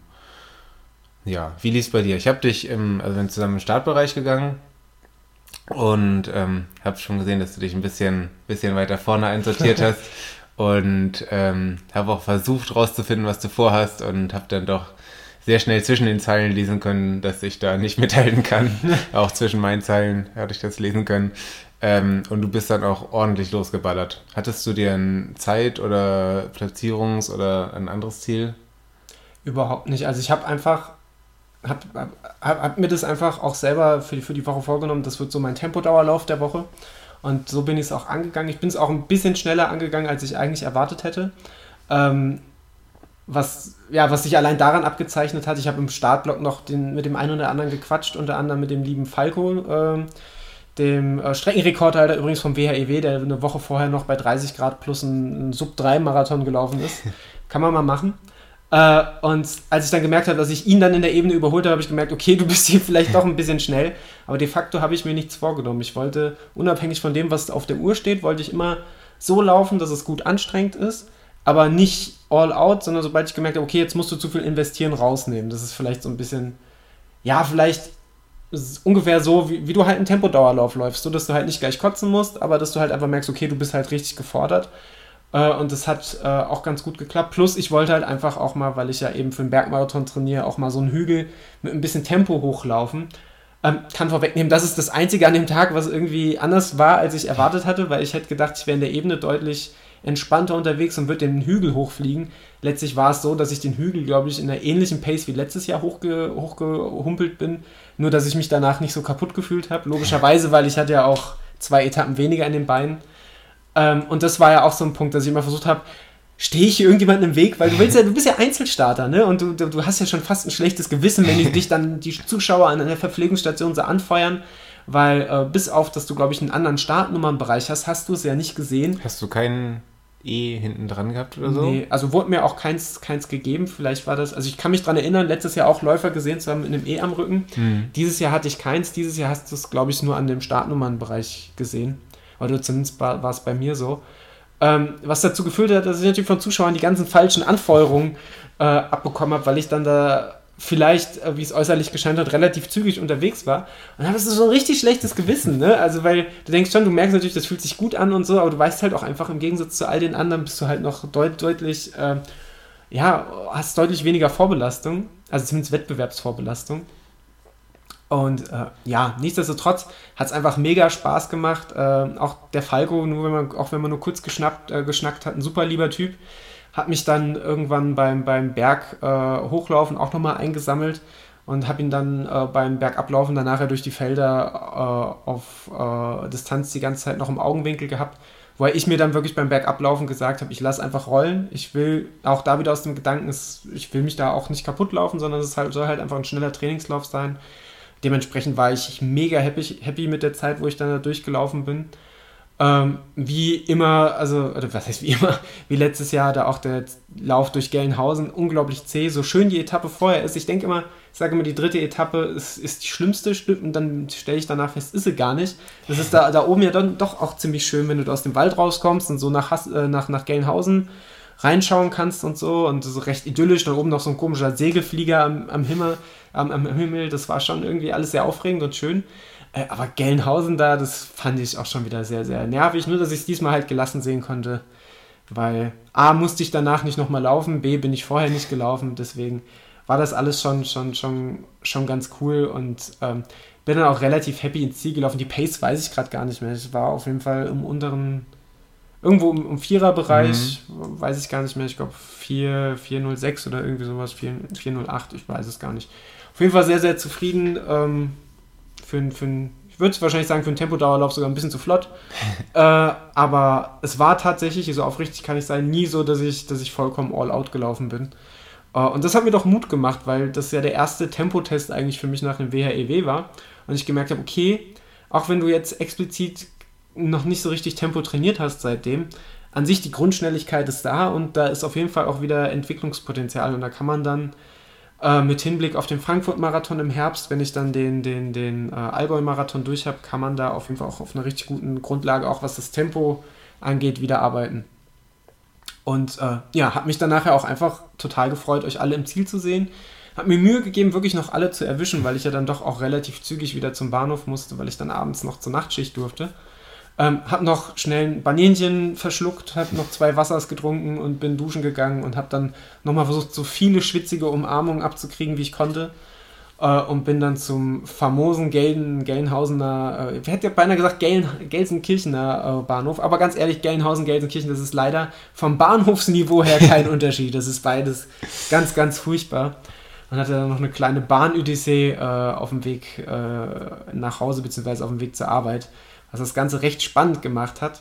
Ähm, da hattet ihr wahrscheinlich den deutlich schöneren Abend dann bei der Pasta-Party. Ja, ähm, ja, glaub schon. Ohne deine Odyssee jetzt so genau zu kennen, aber ähm, ja, also genau. War halt ähm, ganz schön voll, das hat das Ganze so ein bisschen, bisschen anstrengender als sonst gemacht und wir waren auch, ähm, ich würde auch sagen, wie immer ganz schön angeschlagen ähm, nach, nach den zwei Etappen am Tag, sodass wir uns da jetzt gar nicht so besonders lange aufgehalten haben bei der Party, sondern dann nochmal einen kleinen Erdnussbutter-Ausflug in den Rewe gemacht haben und gab ein bisschen Eis, bisschen, bisschen Smoothie, ähm, bisschen Kram für, für Frühstück und so weiter. Und ähm, ja, so ein bisschen spazieren tat sicherlich auch ganz gut. Und dann waren wir relativ früh in der Halle wieder. Ähm, warte, ich glaube, ich habe was, ähm, was sehr Gutes, äh, was sehr Schlechtes und was sehr Gutes vergessen. Ähm, was sehr schlecht war, war, dass, ähm, dass obwohl so magenmäßig, wo ich die Probleme ähm, vermutet hatte oder irgendwie in den Beinen. Das lief ja alles gut. Ich hatte dann tatsächlich und fürchte auch zum ersten Mal in meinem Laufleben äh, Probleme mit dem Becken. Das tat einfach weh, kann ich auch gar nicht viel näher definieren. Es tat äh, immer, immer mehr weh beim Runterlaufen und ähm, deswegen habe ich die Chance genutzt, dass ich dann, als ich im Ziel in die Halle reingestolpert bin und die äh, aufgebauten Massagebänke gesehen habe, dass ich ähm, in, in Usain Bolt Geschwindigkeit geduscht habe und ähm, mich dann auf seine Massageliege gelegt habe. Ähm, ja, und dann irgendwie das, das äh, Becken massiert bekommen habe. Das war irgendwie cool und ging dann auch wieder. ähm, das war wirklich grandios. Wir haben ja letztes Jahr auch schon ähm, einige von uns die Massagen in Anspruch genommen, die übrigens auch äh, kostenlos ähm, bzw. im Preis drin sind, was wirklich großartig ist ähm, was aber je nachdem, zu welcher Zeit man da hingeht, ähm, auch ganz schön dauern kann, weil da natürlich einige anstehen und die Massagen auch locker mindestens 10 Minuten lang sind, ähm, was sich dann natürlich zieht, wenn das viele mitmachen. Ähm, ja, dann hatte ich Glück, keine Wartezeit und das war äh, richtig, richtig gut und da waren auch, ähm, auch noch ein paar andere von uns und auch am, am Sonntag waren da einige Massagen einfach mega. Ja, ich habe den Max noch getroffen, bevor ich Richtung Bahnhof geschlendert bin und der war auch sehr, sehr, sehr, sehr angetan von dem Mann, der ihm da halb das Kreuz gebrochen hat. Das war, ja. scheinbar, war scheinbar sehr, sehr gut. Ging auch viel um Gewalt, aber alle waren noch glücklich. Das ist auch einfach, wenn Laufen, liebe Erdnussbutter, irgendwo auftritt, dann geht es immer viel um Gewalt auch. Körperliche Gewalt, seelische Gewalt, verbale Gewalt. Hauptsache Gewalt. Jetzt habe ich den Faden verloren. Gewalt. Äh, Gewalt, genau. Dann kam der nächste Tag und der kam sehr gewaltig. Ach so, genau. Ja, super Überleitung. Ich mache es mal schnell kaputt. Was ich noch fragen wollte, äh, weil das sich gerade so angeboten hat. Ähm, habt ihr denn generell jetzt neben der Möglichkeit, sich massieren zu lassen, irgendwelche ähm, irgendwas gemacht, um die Regeneration zu fördern? Black Roll oder Dehnübungen? Oder habt ihr euch einfach da versucht, möglichst wenig zu bewegen, äh, zu schlafen und äh, dem Körper Körper sein zu lassen? Also in unserem Team wurde, glaube ich, so einiges äh, ein bisschen gedehnt und auch ein bisschen geblackrollt, wobei es das Problem gab, dass wir alle so ein bisschen, glaube ich, aufeinander spekuliert haben, dass irgendjemand eine Blackroll mitbringt. ähm, und wir dann nur ein paar äh, kleinere Blackrolls, also Bälle und so Mini-Blackrolls und so ähm, hatten. Äh, wobei das auch schon auf jeden Fall ziemlich gut war, um, um so kleine Stellen schon mal ein bisschen raus, rauszurollen und das haben wir eigentlich auch alle gemacht. Das war ziemlich gut. Ähm, vielleicht ist diese, diese Folge meine Packliste für nächstes Jahr. Niklas, pack eine große Blackroll ein. Ähm, hoffentlich höre ich die Folge dann nochmal. ähm, genau. Und ja, Kompressionssocken hatten, hatten einige von uns an. Ähm, teilweise auch in der Nacht und so. Ich glaube, das war so das größte Regenerationsprogramm und halt einfach essen. So gut. Ja, Essen ist sowieso die beste Regeneration generell. Alles, was an, an äh, Bizeps-Nährstoffe verbraucht wird, muss sofort wieder eingespeist werden ins Korpussystem. Genau, Franzi und ich haben uns immer vorgenommen, auch, äh, auch diesen Trick haben wir uns äh, mehr oder weniger von den Freunden von Bewegt abgeguckt. Äh, irgendwie innerhalb der 20 bis 30 Minuten nach Zieleinlauf einen Proteinriegel reinzujagen. Ähm, das hat ganz gut geklappt, da haben wir uns immer gegenseitig dran erinnert. Ähm, ja. Der Protein-Reminder. Genau, der. Powered bei Laufen die Erdnussbutter. Und dann kommen wir, du hast ja gerade die Überleitung schon angesetzt, bevor ich reingekrätscht bin. Sehr gewaltig. Sehr, sehr gewaltig zum äh, Tag Nummer 3 zur vierten Etappe. Wie lief so der Morgen? Weil das ist nämlich die Etappe, wo wir letztes Jahr äh, beinahe nicht zum Start erschienen sind, weil wir gedacht hatten, das war direkt, wäre direkt vor der Halle. Äh, lief das dieses Jahr besser? Ihr seid wahrscheinlich dieses Jahr sehr, sehr zeitig dann aufgebrochen. Wir sind sehr, sehr zeitig aufgebrochen und haben vor allem auch sehr viele Leute informiert. Wir hätten uns auch so ein Megafon holen können. Wir haben einige Leute angesprochen. Hier wusstest du schon, wo gleich der Start ist. Ähm, genau, letztes Jahr dachten wir, es wäre direkt vor der Halle oder ähnliches. Äh, nee, es ist noch 10 Minuten Fußmarsch durch, äh, durch Skelenhäuser City, Law, äh, City Dings halt. Stadt, Dorf. Und ähm, genau, sind dann aber doch zeitig aufgebrochen, vorher ein bisschen, bisschen ordentlich gefrühstückt. Lief dieses Jahr, fand ich, also war die ganze Nacht auch deutlich entspannter für mich als, als letztes Jahr. Letztes Jahr war es in der in der Halle so, dass irgendjemand um Viertel nach fünf angefangen hat, die, die Luftmatratze, die Luft rauszulassen. Äh, sehr laut und auch sehr gewaltig. Ähm, generell ganz lustig zu beobachten, wie früh manche Leute zusammenpacken. Also das konnte ich bis, bis jetzt noch nicht verstehen, warum manche Leute um 6 Uhr ihr komplettes Gepäck zusammenpacken, wenn, wenn der Lauf um 9 Uhr startet. Äh, aber ja, falls da jemand Hintergrundinfos hat, gerne mal eine E-Mail e schreiben. Der frühe Vogel tut den Wurm catchen. Ganz klar. Ja, aber ist ja noch kein Wurm da. das stimmt. also, da ist ja noch nicht mehr das Auto da, in dem du das Gepäck rein, reinwurmen kannst. Äh, ja, weiß nicht, was das soll. Ähm, nee, sonst äh, Nacht lief gut und dann sind wir, sind wir mit vollen, vollen Team zum, zum Startbereich gegangen und dann war ich, wie gesagt, sehr traurig, dass die Kopfhörer nicht angegangen sind. Stattdessen haben wir ein wunderschönes, äh, wunderschönes Foto haben wir versucht zu machen mit allen veganen Leuten. Das haben die, die Bewegtis angeregt und äh, trotzdem haben wir es nicht geschafft, alle, alle Veganis auf ein Bild zu bekommen, ähm, weil die doch irgendwie überall verstreut waren. Trotzdem war ein sehr schönes Bild entstanden. Sehr viele verstreute Veganer an sehr vielen verstreuten Orten. Das gefällt mir. Wer genauso verstreut war, war, war unser äh, Freund Matthias, der uns eine kleine Sprachnachricht zur, zu seinem Ablauf der vierten Etappe geschickt hat. Ja, hallo. Ähm, auch ich komme der Einladung gerne nach, was zur vierten Etappe des Brüder Grimmlaufs zu erzählen. Ähm, ich kann ja sogar Vergleiche ziehen zu letztem Jahr. Ähm, letztes Jahr war es auf jeden Fall so, dass ich ähm, einen großen Teil der vierten Etappe mit einer mir fremden Frau zusammengelaufen bin, ähm, was mir den Lauf bzw. die Etappe enorm erleichtert hat.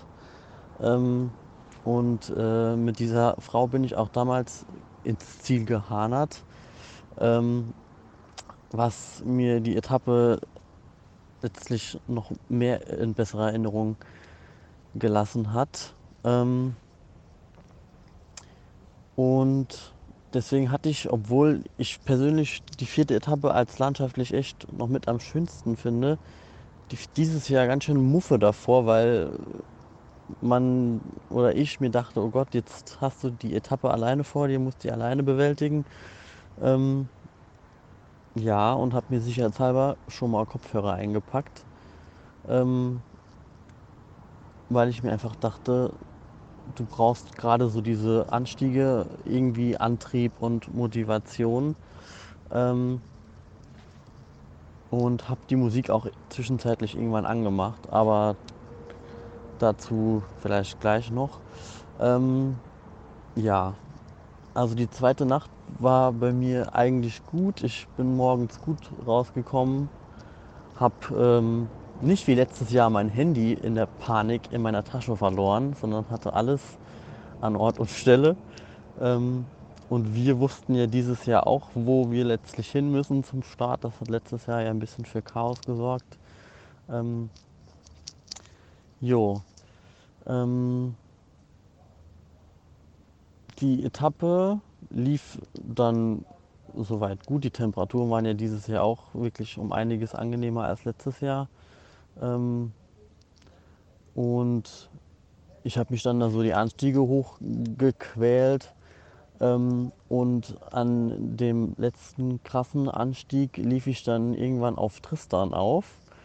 Ähm, und habe ihm nur so von hinten auf die Schulter geklopft und irgendwie sowas zu gegrummelt, wie von wegen hier jetzt nochmal ranziehen und hoch mit dir, so nach dem Motto. Und äh, ich bin dann irgendwie an ihm vorbei und er wankt direkt so ab, so, nee, lass mal, du bist mir zu schnell. Ähm, und ja, ich bin dann da weiter hochgetigert und das ein oder andere Tränchen floss dann auch irgendwie oben auf der Kuppel, weil es halt einfach ein krasser Moment ist, also für mich persönlich, aber wahrscheinlich auch für alle anderen, dort oben anzukommen und die ganzen Leute dort jubeln. Das ist ja eine der wenigen Teile der Strecke, sag ich mal, wo wirklich viele auch am Rand stehen und anfeuern. Ähm, ja, das war auf jeden Fall ein schöner Moment und dann ging es ja erstmal wirklich fast nur bergab eigentlich. Und da bin ich ein Stück mit der Rebecca gelaufen, vom Team bewegt. Die ist aber dermaßen darunter gesprintet. Da musste ich irgendwann ein bisschen mich zusammenreißen und bremsen, weil mir das einfach viel zu schnell war. Ähm, und dann lief Tristan irgendwann tatsächlich wieder auf mich auf, weil er halt einfach bergab auch ganz schön Gas geben konnte. Ähm, wir hatten uns dann nochmal ein bisschen aus den Augen verloren und irgendwann lief mir dann wieder, lief ich dann wieder auf ihn auf, sodass wir uns die letzten anderthalb Kilometer, glaube ich, zusammen geteilt haben, gelaufen sind und uns dann auch letztlich ähm, fürs gemeinsame Einlaufen und Hanan entschieden haben, was äh, einfach auch ein schöner Moment war, weil letztes Jahr war ja für ihn die vierte Etappe so das Ende und jetzt irgendwie dort so gut anzukommen und das mit ihm gemeinsam zu erleben, war halt einfach auch ein schöner Moment, sodass ich mir das nicht nehmen lassen wollte, das mit ihm zusammen einzulaufen.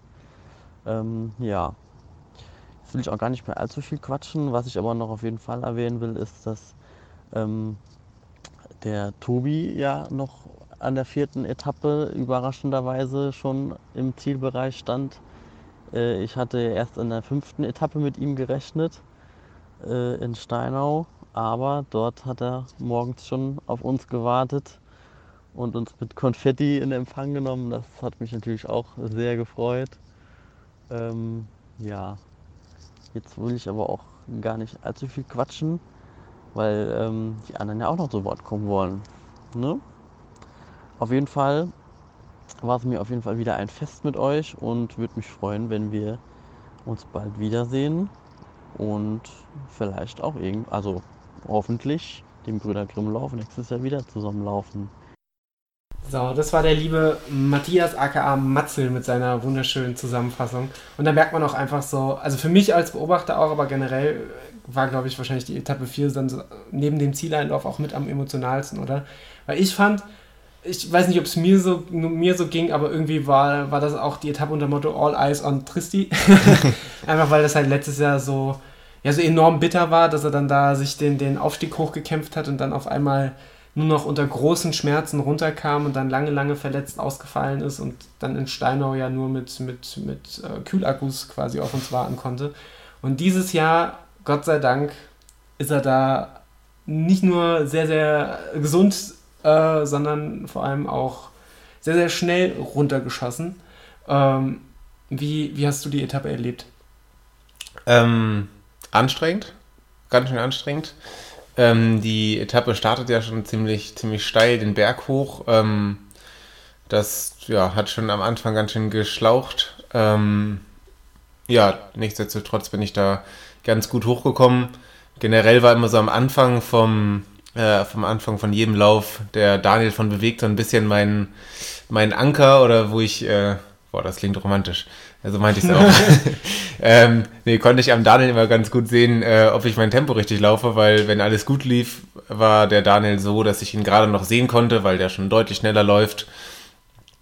Ähm, genau, das, äh, dann wusste ich immer jetzt, laufe ich ungefähr mein Tempo, das kommt hin. So war das auch bei der ersten Etappe, zumindest auf den ersten Kilometern.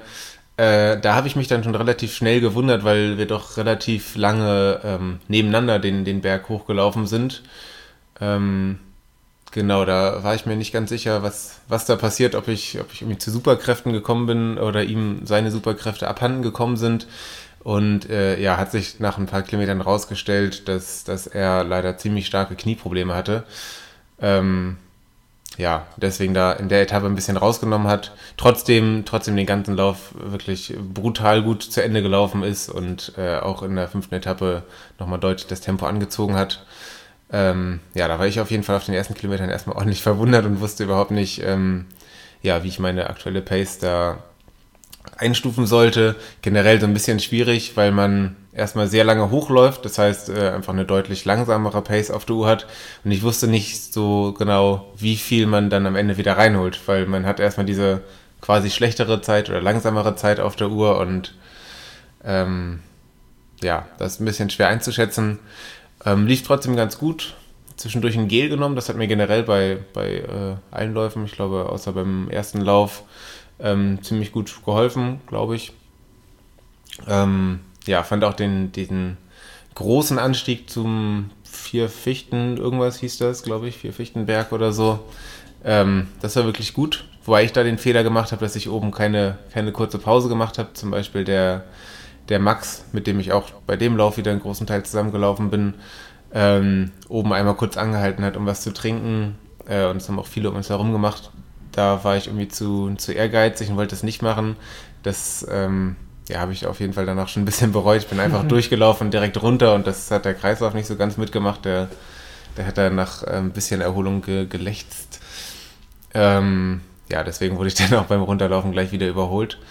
Ähm, nichtsdestotrotz lief das richtig gut. Ähm, ordentlich, ordentlich den Berg runter. Da habe ich dann Max wieder getroffen und äh, auch überholt, weil der, der dann doch mit den Lunas auf der Strecke ordentlich Probleme hatte beim Runterlaufen, weil es sehr, sehr steinig war mit äh, irgendwie Steinen, die sich dann mal in die, in die Schuhe reinjagen und so weiter. Ähm, ne, hat ordentlich Spaß gemacht, auch da wieder wie bei der ähm, zweiten Etappe, über die wir eben gesprochen haben, so dass man die letzten Kilometer einfach, einfach nur runterläuft ins Ziel rein. Ähm, ja, lief, lief großartig und ähm, auch nach der Etappe dann wieder gerechnet, wie viel, wie viele Minuten Zeit ich auf meine Vorjahreszeit habe und da war ich einfach nur glücklich, weil das waren da schon irgendwie 10, 10, 15 Minuten. Da wusste ich auf jeden Fall, mein, mein Ziel habe ich schon geschafft und jetzt ist alles, alles Bonus, was noch drauf kommt. Und habe mich dann, ähm, dann, nachdem ich das eine oder andere Getränk zu mir genommen habe, ähm, eigentlich über jedem Lauf an, ans Ziel gestellt und noch allen zugejubelt, mich natürlich besonders über Tristan gefreut, ähm, dass der das geschafft hat, diese vierte, vierte Etappe so erfolgreich zu, abzuschließen. Und ähm, ja, das war auf jeden Fall ordentlich cool. Eigentlich eine voll schöne Etappe.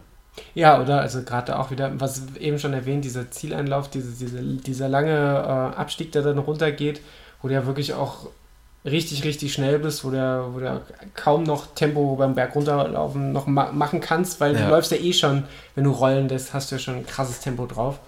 Äh, liegt, glaube ich, eher die, die äh, Hürde darin, nicht äh, sich aus, aus Sicherheitsgründen irgendwie noch zu bremsen. Das ist eigentlich also so eine Steigung wie, äh, wie ich das sonst bei von sehr wenigen Läufen kenne, dass man wirklich Angst hat, sich zu überschlagen oder von der Strecke abzukommen. Also es ist wie Motorradfahren. Wie Motorradfahren, nur dass du keinen Motorradführerschein hast. Das, ist, äh, das fasst eigentlich, ja. eig, eig, eigentlich wahrscheinlich den nächsten Standard. Da müsste mal jemand was machen. Ja. Ähm, ja, das äh, Gefühl kenne ich sonst nicht so richtig. Das genau, ist eher so ein Ge Gesundheitsgefährdungsding. Aber macht ja auch mal Spaß, seine Gesundheit zu gefährden. Genau. Besser ja. als Rauchen, habe ich gehört. Ja. ja, aber du hast was, was, ganz, was ganz Interessantes angesprochen. Und zwar habe ich das noch gar nicht gefragt. Ähm, wie sah denn deine, deine Verpflegung während des Rennens aus? Also hast du dann wirklich permanent äh, bei, bei jedem Rennen, hast du gesagt, bis auf die erste Etappe Gels reingekloppt? Hattest du sonst noch was dabei? Ja, ich hatte so ähm, Gummibärchen quasi. Es waren keine Bärchen, das waren einfach nur Gummis. Ähm, von der Marke Gu, glaube ich. Werbung da, Markennennung. Und äh, großen Dank an Lisa, die mir die geschenkt hat. Ähm, genau, die hatte ich auch dabei und habe ich mal ähm, zwischendurch ein paar Gummis gesnackt. Ähm, Hashtag Pärchen-Train. so. ähm, genau, und halt jedes Mal ein Gel. Ähm, das war es schon an Strategie. Viel mehr hatte ich nicht.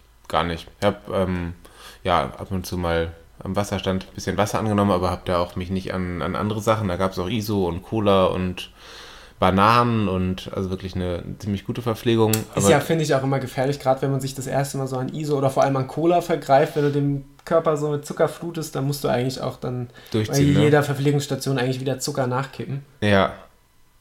Ja, also ich habe überlegt, ob ich mich mal so ein bisschen mehr an ISO rantraue. Das sehe ich bei, bei Franzi immer, die das, ähm, die das macht äh, vor und nach Läufen und so weiter. Ähm, habe ich mich irgendwie noch nicht getraut. Vielleicht sollte ich das mal machen. Ähm, andererseits lief jetzt auch so wirklich gut und ich hätte eigentlich zu keiner Gelegenheit, äh, zu, keinem, zu keinem Zeitpunkt das Gefühl, dass mir irgendwas fehlt, beziehungsweise wenn, dann habe ich ein Gel reingedonnert und dann lief es wieder deutlich besser. Sau gut. Ähm, ja. Da wünscht man sich, da kann man sich nicht noch mehr wünschen. Und an dem Zeitpunkt, wie du schon gesagt hast, eigentlich ja, spätestens Etappe 4 war die Etappe, wo wirklich alle wissen, dass sie, dass sie Gewinner sind. Es waren alle, die schon teilgenommen haben, aus diesem Erdnussbutter-Umfeld zumindest, schneller eigentlich ja sogar alle erheblich schneller als letztes Jahr. Ja. Das, das, war, das war ja schon mal eine krasse Erkenntnis und das ist natürlich für den Kopf auch mega geil, wenn man ähm, in die letzte Etappe gehen kann mit, äh, du, also du, du bist ja jetzt schon, du, du hast ja jetzt schon, was, was soll da noch schief gehen? Selbst wenn du dich dann ins Ziel krebsen musst, hast du eigentlich dein, dein, dein Ziel erreicht und das, das beflügelt ja auch und sorgt ja eigentlich dafür, dass man, dass man erst recht nicht einbricht auf der letzten Etappe. Genau, ich habe so ausgerechnet, dass ich ähm, auf der letzten Etappe irgendwie 15 bis 20 Sekunden langsamer sein könnte als mein, mein normales, langsamer oder normaler Dauerlauftempo.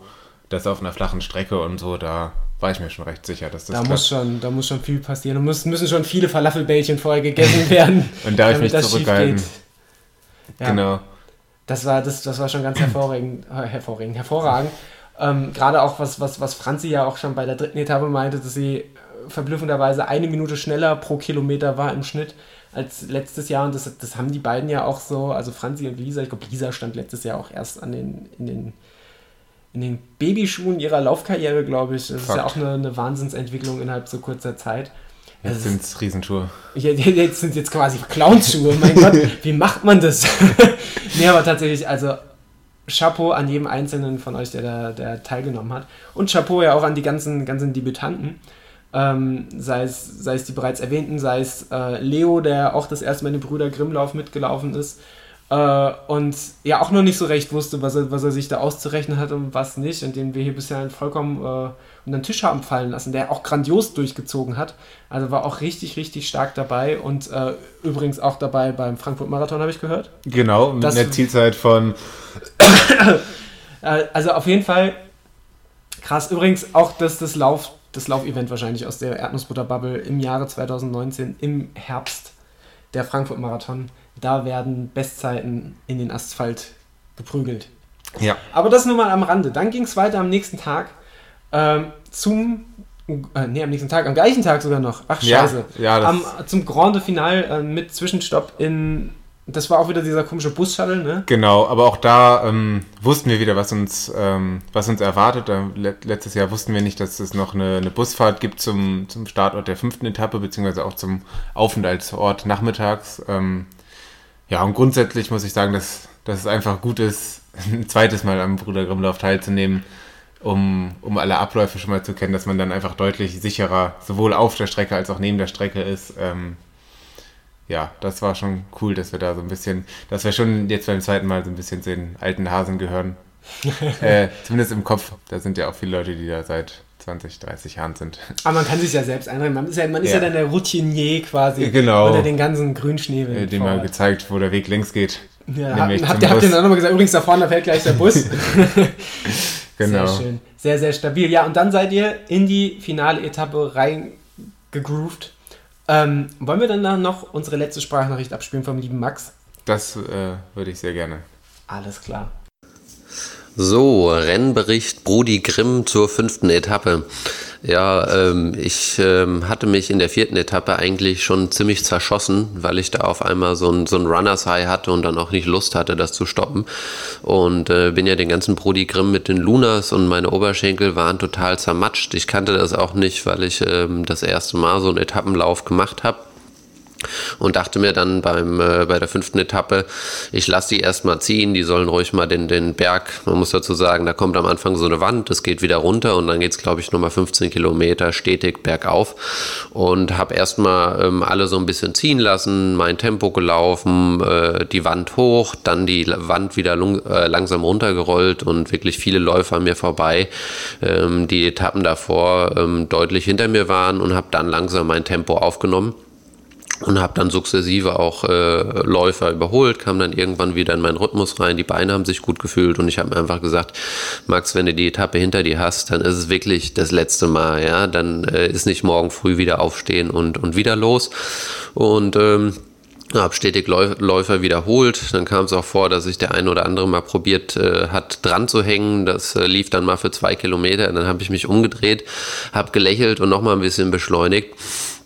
Und äh, da musste der ein oder andere auch abreißen lassen und ähm, kam dann dem Ziel immer näher und hatte da auch wieder so ein Trüppchen, das war ganz nett. Ähm, eine, äh, eine Dame und ein Herr, die hatten sich für zwei Kilometer an mich dran, dran gehängt und dann äh, ein paar hundert Meter vom Ziel dachten sie, sie müssten mal ausscheren und mir meine Lorbeeren vom, sagen wir mal, vom Erdnussbutterbrot holen.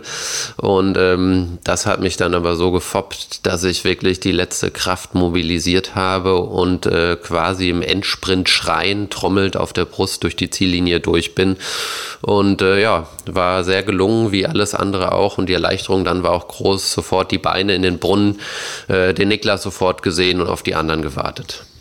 Ich liebe einfach die Wettkampfzusammenfassung vom, vom, ähm, vom, vom Max. Einfach nochmal so auf der letzten Etappe, nachdem du es ruhig angehen lässt und dann so voll in den kompetitiven Modus schalten. Das ist, eigentlich, das ist eigentlich fantastisch. Wenn die Leute so ein bisschen versuchen, Nutznießer zu sein, dann gleich doch mal umdrehen, lächeln, Stinkefinger zeigen, vielleicht nochmal pupsen und ab dafür. Das, das, ist, das ist tatsächlich das, diesen Spirit, den fühle ich voll und ganz. Meistens bin ich dann aber der, der dann trotzdem nach zwei Kilometern wieder eingeht und aufgesammelt wird. Aber vielleicht auch für mich als Vorsatz für nächstes Jahr, wenn ich dann wieder dabei bin. Einfach mehr, mehr Stinkefinger zeigen, mehr lächeln, mehr Leute überholen. Auch einfach so als Devise äh, generell. Ähm, ja, du hast gerade schon die bei der Wettkampf, äh, bei, bei, der, bei der Streckenbeschreibung hast du gerade so bei, bei Wand rauf, Wand runter hast du noch zugestimmt, dann bei stetig bergauf warst du so ein bisschen skeptisch. Ja, ist mir nicht ganz, fand ich nicht ganz so bergauf, sondern eher größtenteils flach, wobei es ja insgesamt schon kommt schon hin, dass es eher hoch als runter geht, aber es ist schon im Vergleich zum, zum Rest der Etappen nach diesem, nach dieser Wandbesteigung ähm, fand ich es doch eher flach. Ähm, ja. Bist du da dieses Jahr durchgelaufen? Weil ich weiß, letztes Jahr, ich glaube, da bist du auch und ich auf jeden Fall, äh, in einem, Wechsel aus Laufen und Gehen hoch, aber dieses Jahr hast du, glaube ich, durchgezogen, oder? Genau, diesmal äh, zum ersten Mal bei der zweiten, äh, zweiten Teilnahme alles durchgelaufen. Ähm, und das war schon, war schon ordentlich steil und hat sich auch ein gutes Stück gezogen. Ähm, ja, aber Berge liefen, liefen echt perfekt. Ähm, ja, hat alles sehr gut geklappt, da hochzulaufen. Und letztes Jahr war es dann so, dass ich, ich glaube, da sind wir auch ungefähr in einem ähnlichen Tempo da hochgewandert und gelaufen. Und als wir dann oben waren, war ich vollkommen im Eimer, froh, dass ich überhaupt hochgekommen bin. Und ähm, hab dir dann ganz, ganz neidisch und auch mit offenem Blick hinterher geguckt, wie du da den, den Berg auch wieder runtergelaufen bist auf, äh, auf Trailstrecke. Ähm, meine Beine haben das überhaupt nicht hergegeben, deswegen äh, konnte ich da nur deinen, deinen schönen Rücken hinterher gucken. Ähm, dieses Jahr konnte ich das ähm, konnte ich es auf jeden Fall viel mehr ausnutzen, dass es den, den Berg auch wieder runtergeht. Und das, was man beim langsamen Hochlaufen quasi ähm, ja, an, an langsamem Schnitt hat, dann wieder reinholen mit äh, Kilometern deutlich unter dem Viererschnitt. Ähm, das war schon ziemlich cool, das so mitzumachen. Genau, und dann geht es ein kleines Stück an der boah, Autobahn oder zumindest in eine sehr, sehr große Straße. Das, ähm, das ist immer verrückt. Ist zwar nur relativ kurz, dafür ähm, läuft einfach noch der Verkehr auf der Straße und man ist nur mit so ähm, Pömpeln? Wie heißen die Dinge? Pömpel sind die, die du für die Toilette benutzt. ne, die hoffentlich nicht. Na, wie das VLC-Logo. Ach so, Pylonen. das. Pömpel. da geht über der Straßenreiniger Klaus und der Klempner Bert gehen nochmal hin und ziehen schön die Pömpel über die Strecke, damit die Strecke abgesperrt ist. Ja, souverän. Nee, erzähl weiter. Ja, genau. Also damit war die Strecke dann nur abge abgesperrt mit ein paar Pilomp-Dings. Und ähm, ja, das war ein bisschen aufregend, wenn da schon die Autos an einem vorbeijagen. Ähm, aber genauso sind wir äh, gejagt. genau, das war eigentlich mein, mein erster Lauf, an dem ich dann den Max nicht bei mir hatte, traurigerweise. Ähm, sondern ganz auf mich allein gestellt war. Kopfhörer ging übrigens immer noch nicht. ähm, genau, und bin dann, nachdem wir von der Autobahn runter waren, ähm, eigentlich bis zum Ziel hinter der führenden Frau hinterhergelaufen und ähm, ich war mir nicht sicher, ob die entweder eine, einen Pacer hatte oder ob die einfach mit einem Mann sehr lange, sehr konstant ein Tempo gelaufen ist. Ähm, ja, weiß nicht, habe ich jetzt auch nicht recherchiert. Ähm, genau, auf jeden Fall waren da zwei vor mir, die, ja, an die ich mich so ein bisschen rangehängt habe. Ehrlich gesagt hatte ich auch nicht das Gefühl, dass ich schneller konnte. Wir sind auf der geraden Strecke dann durchgängig ziemlich genau 4,30 Schnitt gelaufen.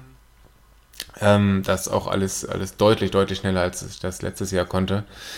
Ähm, genau, dann, es war da übrigens auch ähm, nochmal deutlich heißer, fand ich, als auf dem Rest der Strecke und überhaupt kein, kein Schutz vor der Sonne, deswegen war schon alles sehr anstrengend.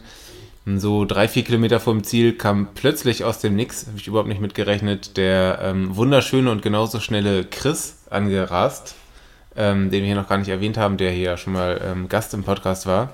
Stimmt, ich kann mich noch daran erinnern, als ich dann ihn nachmittags getroffen habe und gesagt, du läufst ja hier auch, aber gerade für die erste Teilnahme auch generell richtig ein Tempo. Und meine, ach, ja.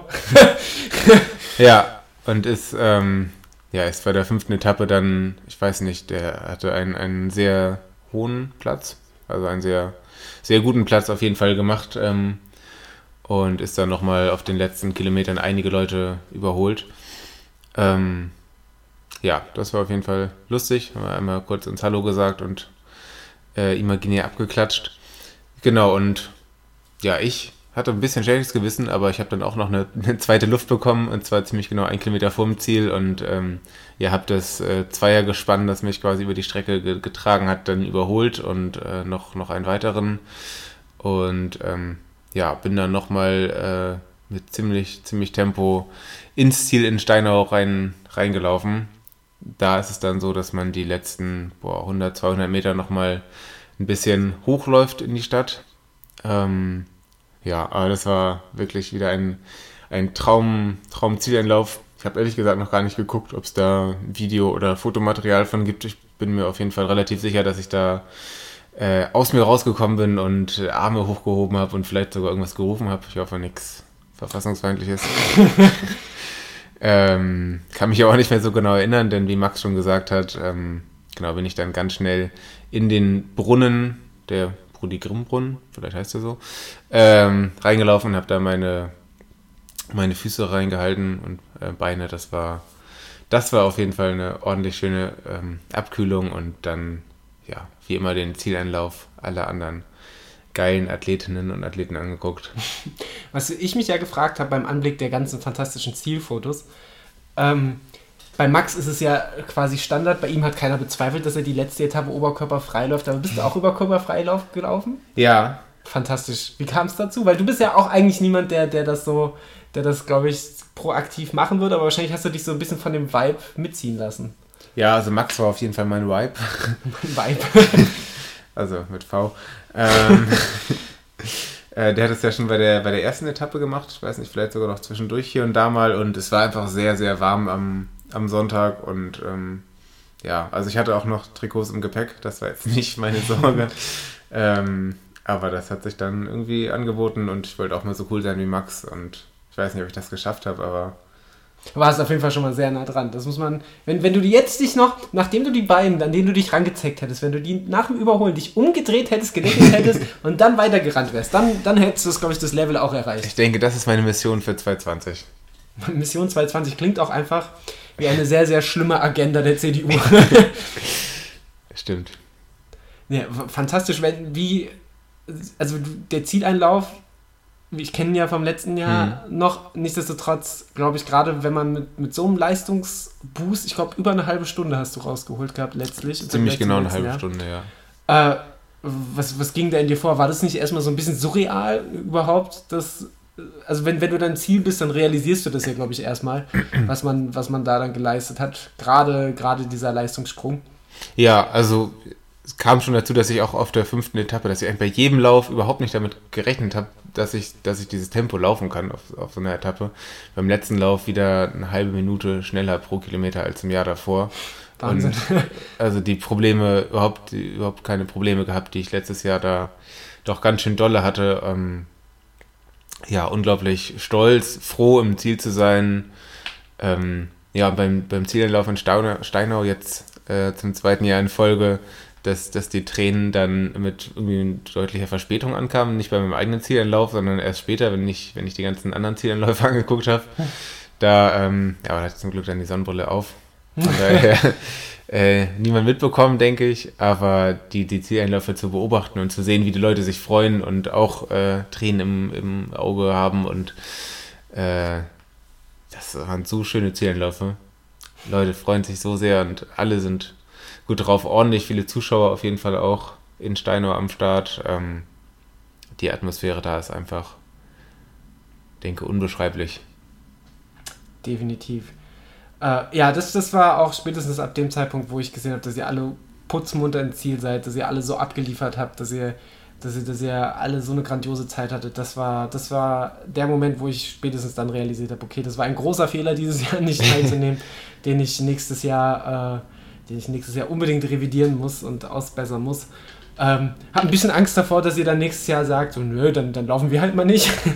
und dass ich dann allein in der Tour ja, Nächstes sitz. Jahr alle WAEW. das wäre, äh, gut. lassen, wir, lassen wir da Teamwertung. Erstmal, lassen wir da erstmal äh, einen Deckel auf dem Fass, bevor wir da dieses kleine, hübsche Arbeitszimmer damit fluten.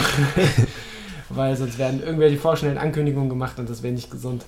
Ähm, aber nichtsdestotrotz einfach Hut ab, das war so krass. Jetzt hast du zwei Finishes quasi auf dem, auf dem, äh, auf dem Buckel. Ähm, kannst quasi jetzt nochmal ein, ein, äh, ein bisschen differenzierteres Fazit ziehen, jetzt nach dem zweiten Jahr.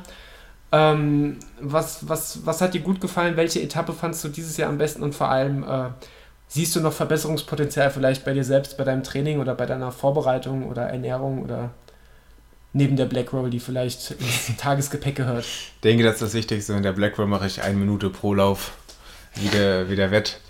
Ähm, ja, das Problem ist, dass ich überhaupt kein Verbesserungspotenzial sehe, ehrlich gesagt. Ich weiß überhaupt nicht, was ich anders machen soll, weil ich bin am Limit gelaufen, habe am Limit trainiert. Ähm, ja, sogar vielleicht eher das Problem, dass ich nach jetzigem Stand davon ausgehe, ähm, im nächsten Frühjahr auch Marathon zu laufen. Habe ich jetzt nicht öffentlich gesagt, hoffe ich. ähm, und dann natürlich nicht so viel Erholungszeit dazwischen habe, beziehungsweise nicht, nicht so viel äh, spezifisch auf dem Brody Grimm trainieren kann, wie ich das dieses Jahr gemacht habe. Ich habe mich ja nach dem, spätestens nach dem Bonn-Halbmarathon äh, Anfang April ähm, nur darauf vorbereitet, zwei Monate und habe Berge, Berge trainiert und so, was ich jetzt in der normalen Marathonvorbereitung vermutlich nicht so viel machen werde. Ähm, aber weiß ich nicht versuche das jetzt noch ein bisschen von mir fernzuhalten und ähm, ja, mal gucken, was, was vielleicht platzierungsmäßig auch nächstes Jahr geht mit der Altersklasse. Man muss dazu sagen, dass dieses Jahr richtig krass viele Raketen auch am Start waren. dass generell das Feld einfach deutlich ähm, schneller war als letztes Jahr. Das haben wir alle gemerkt, dass wir mit unseren ja, komplett deutlich besseren Zeiten als letztes Jahr auf deutlich hinteren Plätzen gelandet sind. Zumindest ähm, ja, so, wenn man das mit den letzten Jahren vergleicht. Mhm. Ähm, genau, mal gucken, was da geht. Ähm, genau. Was, was mir aufgefallen ist dieses Jahr, irgendwie noch mehr als letztes Jahr, wie, wie wunderschön die, die Verpflegungsstellen sind und generell die Leute an der Strecke, weil jede, jede Einfahrt, und zwar, man läuft ja eigentlich nur durch Dörfer, in Dorf X, wo irgendwie eine kleine äh, Einbahnstraße mit Sackgasse ist, wo wahrscheinlich vor 30 Jahren äh, der letzte Trabi rausgefahren ist. Da stehen vier Mann vor mit Warnweste und äh, Stuhl und ähm, ja, achten darauf, dass da nicht nochmal jemand rauskommt und feuern einen dabei noch an. Und also es ist wirklich keine, keine Straße, die da im, im Umkreis ist, die nicht gesperrt ist. Mhm. Ähm, Kann mancher Stadtmarathon nicht so gut. so. Ähm, könnt ihr mal selber drüber nachdenken, welcher gemeint ist. Ähm, genau, das, das ist wirklich, also ich glaube, es sind mehr Helferinnen und Helfer als Läuferinnen und Läufer an der Strecke und das ist schon wirklich Ja, grandios. vor allem auch so viele, so viele, äh, ja, generell viele und die auch so guten, also alle gut gelaunt und hilfsbereit und selbst, selbst, selbst, selbst wenn sie dir, mir ging es ja beim, beim Nachmelden so, selbst wenn sie dir nicht direkt helfen können, die laufen direkt drei Leute hinterher, die sagen, oh, gehen sie dahin und da und, und äh, tragen dich fast ins mobile Startbüro rein und das ist halt, die machen das mit einer Freude und Hingabe und Leidenschaft. Ähm, das, da merkst du halt einfach, dass die, dass die, ja, da, dafür leben wäre natürlich ein bisschen übertrieben gesagt, aber das ist halt einfach, dass die mit Herzblut dabei sind. Und ja, fast ausschließlich ehrenamtlich ähm, das Ganze machen. Also mal mindestens alle Leute, die sich um Verpflegung kümmern und auch die, die, die Massagen und so weiter, die sind da alle nicht reich gewor geworden an dem Wochenende, sondern ja, eher arm. Ja, schade. Aber, aber nicht an äh, Gefühlen und Emotionen. Das glaube ich auch. Vielleicht, vielleicht auch einfach irgendwann mal Live-Goal beim Brüder Grimm-Lauf als Helfer. Genau, die, die Idee, diesen Geistesblitz hatte ich ja irgendwann auch am, am Samstagnachmittag beim Aus, Ausspannen. Äh, weiß nicht, wenn mal, wenn man mal irgendwie verletzt ist oder das irgendwie aus irgendeinem Grund, den ich mir gerade noch nicht so gut vorstellen kann, nicht in die Saisonplanung reinpasst, dann vielleicht, vielleicht machen wir einfach mal das Kofferschleppteam. Hättest du Bock? Ja. Außer mein, meinen roten Trolley, den möchte wirklich niemand tragen. Oh, ich finde auch Aber- generell, also wenn ich Kofferträger bin, dann gibt es aber auch einfach Trolleyverbot. Trolleyverbot. Also Trolleys Okay. sind auch echt einfach der Abschaum der Kofferszene. Mission 221. Trolleyverbot. Trolleyverbot. Ohne Witz, ey, wenn, wenn ich diesen Sprinter beladen würde, ich würde jeden Trolley einfach links und rechts vorbei werfen. Ich würde noch, noch drauf spucken und lachen wahrscheinlich und noch die Sachen auspacken. und Ach, we- weißt du, was würde ich alles machen? Wahrscheinlich würde ich den Trolley einfach einpacken und würde nichts und machen. wegfahren. Ja, nein. Würde ihn brav zum nächsten E- Etappenstart äh, Ziel bringen und in die Turnhalle legen und vielleicht noch so ein Her- Herrengedeck, hätte ich beinahe gesagt, sein, sein Platzdeckchen drauflegen und ähm, das ist alles ganz, ganz absurd, was ich hier erzähle. Aber ich habe mich wirklich sehr, sehr, sehr gefreut, dass ihr alle so fantastisch durchgerannt seid und an dieser Stelle einfach nochmal einen ganz großen Glückwunsch vom tiefsten Herzen aus meiner Brust an euch lieben Finisher, die ihr das so durchgerockt habt. Ich bedanke mich äh, für deine Worte. Was? Und ähm, ja, bedanke mich auch bei, bei allen, ähm, die mit dabei waren. Das war, war ein grandioses Fest. Ähm, äh, würde wahrscheinlich zu lange dauern, jetzt alle aufzuzählen. Waren wirklich unfassbar viele schöne Menschen. Genau, bedanke mich einmal auf jeden Fall auch ausdrücklich bei Adrian, dass der mich da so, so hervorragend darauf vorbereitet hat. Das, das lief wirklich optimal. Ähm, ja, und äh, sowieso natürlich an Franzi, die mit mir quasi nochmal ein Team im Erdnussbutter Racing Team gebildet hat und äh, mit mir Essen geteilt hat und äh, Matten geteilt hat. Und äh, Spalter! ja, das, äh, das war alles sehr schön. Wunderschön. Ja, dann, ähm, wenn dir nichts mehr zum Brüder Grimmlauf 2019 einfällt. Fällt mir auf jeden Fall noch sehr viel ein Ja. zu deinem Lauf. Oh, ähm, ja, ich bin nämlich letzte Woche dann, eine Woche nach dem Brüder Grimmlauf, äh, kam ich, ich kam wohl irgendwann mal auf die fantastische Idee, mich für einen 12-Stunden-Lauf anzumelden. Kannst du ein bisschen sagen, wann das war und, ähm, und vor allem warum? Die, die Anmeldung, wann das war, ich habe keine Ahnung, es muss irgendwann dieses Jahr gewesen sein. Ich glaube, das war in der Vorbereitung damals noch für ein WHEW, als ich nach so, ja, einfach nach Stundenläufen gesucht habe, vor allem dann nach 6-Stunden-Läufen. Ähm, da gibt es ja den, den, im Frühjahr auch den 6-Stunden-Lauf Münster, wo ja auch ein großes veganes Team von Laufen gegen Leiden, glaube ich, am Start war, was aber, was, äh, was wohl auch ein Klassiker ist. Ich glaube, einer der ältesten 6-Stunden-Läufe auch in Deutschland, was aber terminlich überhaupt nicht gepasst hat. Äh, und dann habe ich so geschaut und bin ja letztlich auch keinen 6-Stunden-Lauf in der Vorbereitung gelaufen zum WHEW. Ähm, aber bin dabei dann irgendwann auf diesen 12-Stunden-Lauf in Kaiserslautern gestoßen. Ähm, und an sich auch überhaupt kein, war ja auch schon deutlich nach dem WHEW, eigentlich an sich sportlich kein großes Interesse gehabt, daran teilzunehmen. Ähm, aber, und das ist der Punkt, das ganze Ding wird äh, von, von dem sogenannten Benefits-Team 42,195 mal 42,195, ein sehr komplizierter Teamname, äh, ähm, äh, veranstaltet. Dieses, dieses Team hat aber zeichnet sich eben dadurch aus, aus, dass sie schon diverse Benefizläufe seit, ich glaube, die gibt es auch erst seit 2018 in Kaiserslautern veranstaltet haben und viele Spendengelder in erster Linie für, fürs Kinderhospiz damals gesammelt haben und dann eben auch bei diesem 12-Stunden-Lauf fürs äh, Frauenhaus bzw. die Frauenzuflucht in Kaiserslautern.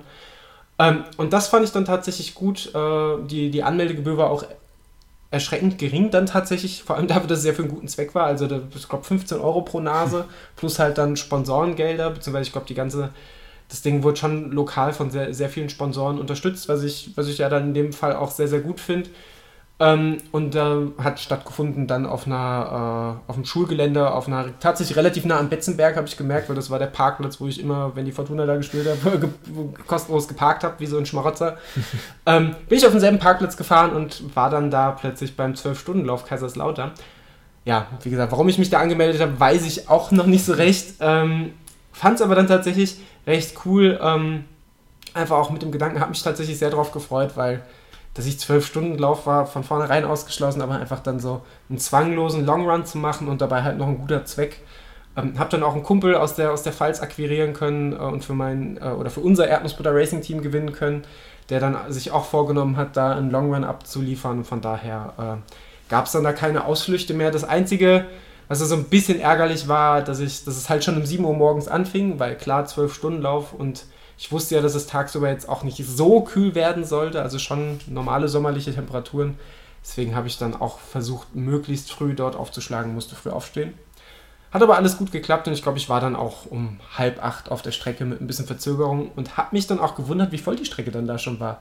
Also es gab doch verhältnismäßig viele Chaoten, die morgens um 7 Uhr nichts Besseres zu tun haben, als da schon 30 Minuten, also dann, dann schon 30 Minuten auf die Laufstrecke zu gehen, auf die Tatanbahn zu gehen und eisern ihre Runden zu laufen. Also das war echt, echt verrückt. Ich finde es aber auch einfach geil und vielleicht auch ausbaufähig für, für unsere nächsten Läufer, einfach eine halbe Stunde zu spät zum Start zu kommen. Vielleicht Frankfurt-Marathon?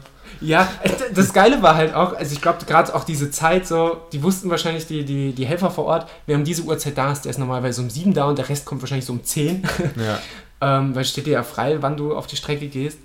Und dann wurde mir auch als erstes gesagt, wir sind aber 30 Minuten zu spät. Also, Entschuldigung, die anderen laufen ja schon. Ja, ich gleich auch. Und ich bin dann noch so ganz gemütlich dann hingelaufen, habe mir erstmal noch also mal die Banane gebissen, einen Schluck aus, aus, der, aus der Pule genommen und habe mir erstmal die Leute dann da angeguckt. Ähm, und bin dann ganz gemütlich, habe die Startnummer angeheftet und bin dann irgendwann losgetrabt. Bin noch falsch auf die Laufbahn drauf, sodass meine erste Runde gar nicht gewertet wurde vom System. Klassischer Anfängerfehler, wenn man sowas noch nie gemacht hat. Hm. Ähm, ja, und bin dann da losgetrabt und war dann echt überrascht, dass dann so ein, zwei Leute dabei waren, die halt auch recht von Anfang an richtig Kit gegeben haben. Also ich glaube, der, der gute Mann, der am Ende gewonnen hat, kommt ja auch aus Offenbach. Ich weiß gerade den Namen nicht mehr, ich glaube Philipp Klein oder so, aber ich, ich müsste nochmal nachschauen. Ähm, grandios, äh, glaube am Anfang die ersten Runden alle in der 430er Pace losgelaufen und dann fängst du ja schon an zu überlegen, Mensch, wer von denen wird wohl die zwölf Stunden durchziehen? Auf der anderen Seite wer fängt denn um 7 Uhr an, da zu laufen? Außer vielleicht mir mit einer halben Stunde Verspätung, wenn er nicht vorhat, den ganzen Tag durchzuziehen. Also das war schon, äh, war schon ähm, relativ witzig, ja, und dann habe ich mich dann da eingegliedert und bin dann auch einfach frei Schnauze losgelaufen. Mir war klar, dass ich, dass ich mich da auch nicht auspowern möchte. Deswegen habe ich, was ich ganz selten mache, immer mal wieder auf den Puls geachtet und habe quasi im Pulsbereich so ab 140, 145 habe ich mal äh, dann schnell die, die Handbremse gezogen und mich ein bisschen gebremst. Nichtsdestotrotz war ich in der Zeit immer relativ zügig unterwegs, was heißt immer so eine 440er Pace, 450er Pace zum Teil drauf, ab und an auch mal eine 430er, 425er Pace und habe dann aber auch trotzdem immer die Puls, äh, ähm, die Pulsanzeige auf der Uhr gehabt, um zu sehen, okay, wenn es jetzt wirklich kritisch wird, dann, dann mache ich mal ein bisschen langsamer. Ähm, ja, und nach einer halben Stunde kam dann auch, oder dreiviertel Stunde kam dann auch der, der besagte Kumpel aus der Pfalz und ist dann auch seine, seine Runden mit mir gelaufen. Und dann, ich muss sagen, die ersten fünf Kilometer waren zäh, überraschenderweise, wenn du auf einer 400 Meter Bahn im Kreis läufst. Dann irgendwann ging es und spätestens als wir dann zu zweit da äh, eisern unsere Bahn gezogen haben, dann war es tatsächlich auch richtig, richtig cool. Also man, man glaubt gar nicht, dass dann tatsächlich auch so ein Lauf auf einer 400 Meter Bahn plötzlich sich sehr kurzweilig und, und angenehm und unterhaltsam anfühlen kann. Ja, dann haben wir dann da unsere Bahnen gezogen, äh, immer weiter und irgendwann nach ein paar Stunden kam dann, ich glaube nach drei Stunden oder was, kam dann plötzlich die erste Zwischenzeitdurchsage und da war ich dann plötzlich siebter und ich dachte so, huch, so viele Leute kann ich aber noch nicht eingesagt haben. Auf der anderen Seite muss man natürlich sagen, wer da wirklich ambitioniert läuft, der versucht sich ja von Anfang an seine Kräfte einzuteilen und ich bin ja einfach, einfach nach Lust und Laune gelaufen. Also war mir schon klar, okay, vielleicht sammelst du dann doch noch ein, zwei Leute ein. Ähm, ja, und so ging es dann, ging's dann weiter bei der nächsten, ich glaube nach vier Stunden oder ja, ich glaube nach vier Stunden war ich dann auf einmal Punkt äh, rundengleich mit dem dritten dann dabei weil, und dann, dann wurde ich auf einmal dann so ganz plötzlich nervös, weil ich am Vortag noch scherzhaft zu Maria gesagt habe, so wenn ich auf einer Treppchenposition bin, dann muss ich natürlich auch durchziehen und was mich dann auch zu dem Zeitpunkt irgendwann dazu geführt hat, dass ich euch, glaube ich, eine kurze Sprachnachricht aufgenommen habe und gesagt habe, Leute, ich laufe hier gerade Gefahr, etwas sehr, sehr, sehr Dummes zu tun. Ähm, weil das war wirklich der Moment, wo ich angefangen habe zu überlegen, so, zieh's doch einfach durch. Mach doch jetzt einfach, leg doch jetzt den Schalter um und mach einen Wettkampf draus. Ähm, und das war zu dem Zeitpunkt, waren es ja dann schon 40 Kilometer oder was, die ich drauf hatte. Ich glaube, da war schon ein bisschen mehr. Oder 45. Mhm. Kann auch sein, dass, im, ich glaube, glaub, der Marathon war sogar schon durch. Ähm, und äh, ja, und das war, bin mit dem Gedanken dann noch, noch ein paar Runden gelaufen, ähm, was ebenfalls wunderschön war. Der, der liebe Alex, der dann eben, auf, eben auch auf der Laufbahn war, der ist noch nie einen Marathon gelaufen. Und hat dann irgendwann entschlossen, statt seines Longruns zieht er durch und läuft halt auf der Laufbahn seinen ersten Marathon. Ähm, und das hat er auch fantastisch durchgezogen. Ich glaube, abzüglich der Pausen ähm, hat er 3,28 ähm, Marathonzeit hingelegt. Und das musst du halt auch erstmal machen bei deinem ersten Marathon. Gut, er hat halt zwischendurch ein, zwei Trinkpausen an der Verpflegungsstation gemacht. Ähm, aber er stand da keine halbe Stunde rum. Also ja. es ist jetzt nicht so, als hätte er irgendwie da die, die, die Seele baumeln lassen. Das war schon, war schon sehr, sehr stark. Also Hut ab an der Stelle. Das war, das war schon richtig, richtig krass. Äh, muss man auch mal machen. Ähm, also, oder kann man auch mal machen. Mal eben so auf der Laufbahn Marathon laufen, eh schon heftig. Und dann auch noch ähm, ohne überhaupt jemals im Marathon gelaufen zu sein, die längste Distanz. Und er hat ja noch durchgezogen bis auf 45 Kilometer, dann nochmal entspannte drei Kilometer auslaufen hinten dran äh, und steht jetzt plötzlich auch in der äh, Statistik der deutschen Ultramarathon-Vereinigung. Was will man mehr? ja, und dann, ähm, dann ging es halt weiter und ich habe dann irgendwann, ich habe dann wirklich noch weitergemacht. Bei Kilometer 50 habe ich dann das erste Mal eine richtig lange Pause an der Verpflegungsstation gemacht. Ähm, bis dahin habe hab ich auch noch nie die Uhr abgedrückt, was halt für mich dann auch so ein Indiz war, okay, du bist jetzt so, so leicht kribbelst, so leicht bist du im Wettkampfmodus. Ähm, und habe dann da mir ein, ein, alkoholfreies Weizen reingestellt äh, und bin dann wieder angelaufen, habe dann die 55 Kilometer voll gemacht und dann war es dann aber auch, habe ich gemerkt, so alles, was nach Kilometer 50 war, das war dann richtig zäh. Und dann habe ich auch sehr, sehr lang, also bestimmt die von diesen 5 Kilometern bis Kilometer 55, habe ich sehr, sehr lang überlegt, was, was ich jetzt mache. Also ob ich wirklich weil da war ich immer noch Dritter hm. und kam den zweiten immer näher und habe dann überlegt, schaltest du, bleibst du jetzt bei dem Gedanken, dass du jetzt wirklich auf Wettkampfmodus schaltest oder nicht und habe mich dann aber nachher dafür entschieden, nicht der richtige Zeit, nicht der richtige Ort, um daraus jetzt einen Wettkampf zu machen. Habe das Ganze dann lockerer gesehen. Ich bin dann bei Kilometer 55, glaube ich, ungefähr auch raus und habe dann das erste Mal auch wirklich die Uhr abgedrückt, wenn ich Pause gemacht habe. Äh, habe dann meine Schuhe ausgezogen, bin dann äh, nochmal, ich glaube, ungefähr drei oder vier Kilometer barfuß tatsächlich gelaufen, was super cool war, was aber auch super schmerzhaft war, weil der Tartan einfach schon von der Sonne sehr, sehr aufgewärmt war. Mhm. Also da hast du äh, dir große Mühe gegeben, kurze Bodenkontaktzeiten zu halten und bin dann eigentlich nur noch gelaufen, immer wieder mit Pausen an der Verpflegungsstation, um die 60 Kilometer voll zu machen. Äh, und bin dann, glaube ich, nochmal ein, zwei Runden dann spazieren gegangen und habe dann wirklich irgendwann mich hingesetzt zum, zum, zum Alex. Wir haben uns hingesetzt, haben uns gegenseitig abgeklatscht und gefeiert und haben gesagt, so, gut ist. Äh, habe dann auch tatsächlich die Uhr dann komplett abgedrückt, auf Speichern gedrückt und dann war auch, das musste ich auch machen, weil sonst wäre immer wieder die Gefahr da gewesen, ja tatsächlich zu sagen, ach, ich drücke auf weiter und laufe wieder los.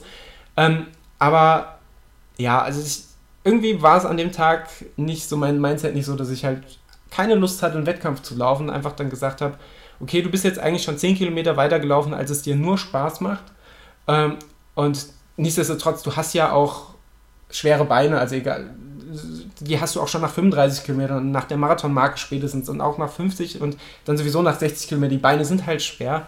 Ähm, das, das, weißt du, aber auch so vom, vom Mindset war ich an dem Tag auch nicht so, dass ich sagen würde, da hätte ich jetzt drüber laufen können. Also mhm. habe ich einfach gesagt, okay, äh, für einen Spaßlauf super geil und jetzt bin ich raus. Und dann aber tatsächlich war es dann noch so, dass ich dann eine ungerade Rundenzahl stehen hatte. Also bin ich dann quasi Runde für Runde immer an, an, an äh, noch spazieren gegangen an diesem Verpflegungszelt vorbei, habe immer meinen mein, äh, Weizenbecher, alkoholfrei natürlich, wieder auffüllen lassen und habe dann quasi die, ich glaube, 155 Runden oder so waren es, dann äh, voll gemacht und bin dann und habe sehr viel gesnackt. Übrigens fantastisch, wenn du alle 400 Meter an einem hervorragend ausgestatteten Verpflegungspunkt Was gab's vorbeikommst. denn so? Ähm, leider nicht vegan, aber soll sehr gut gewesen sein.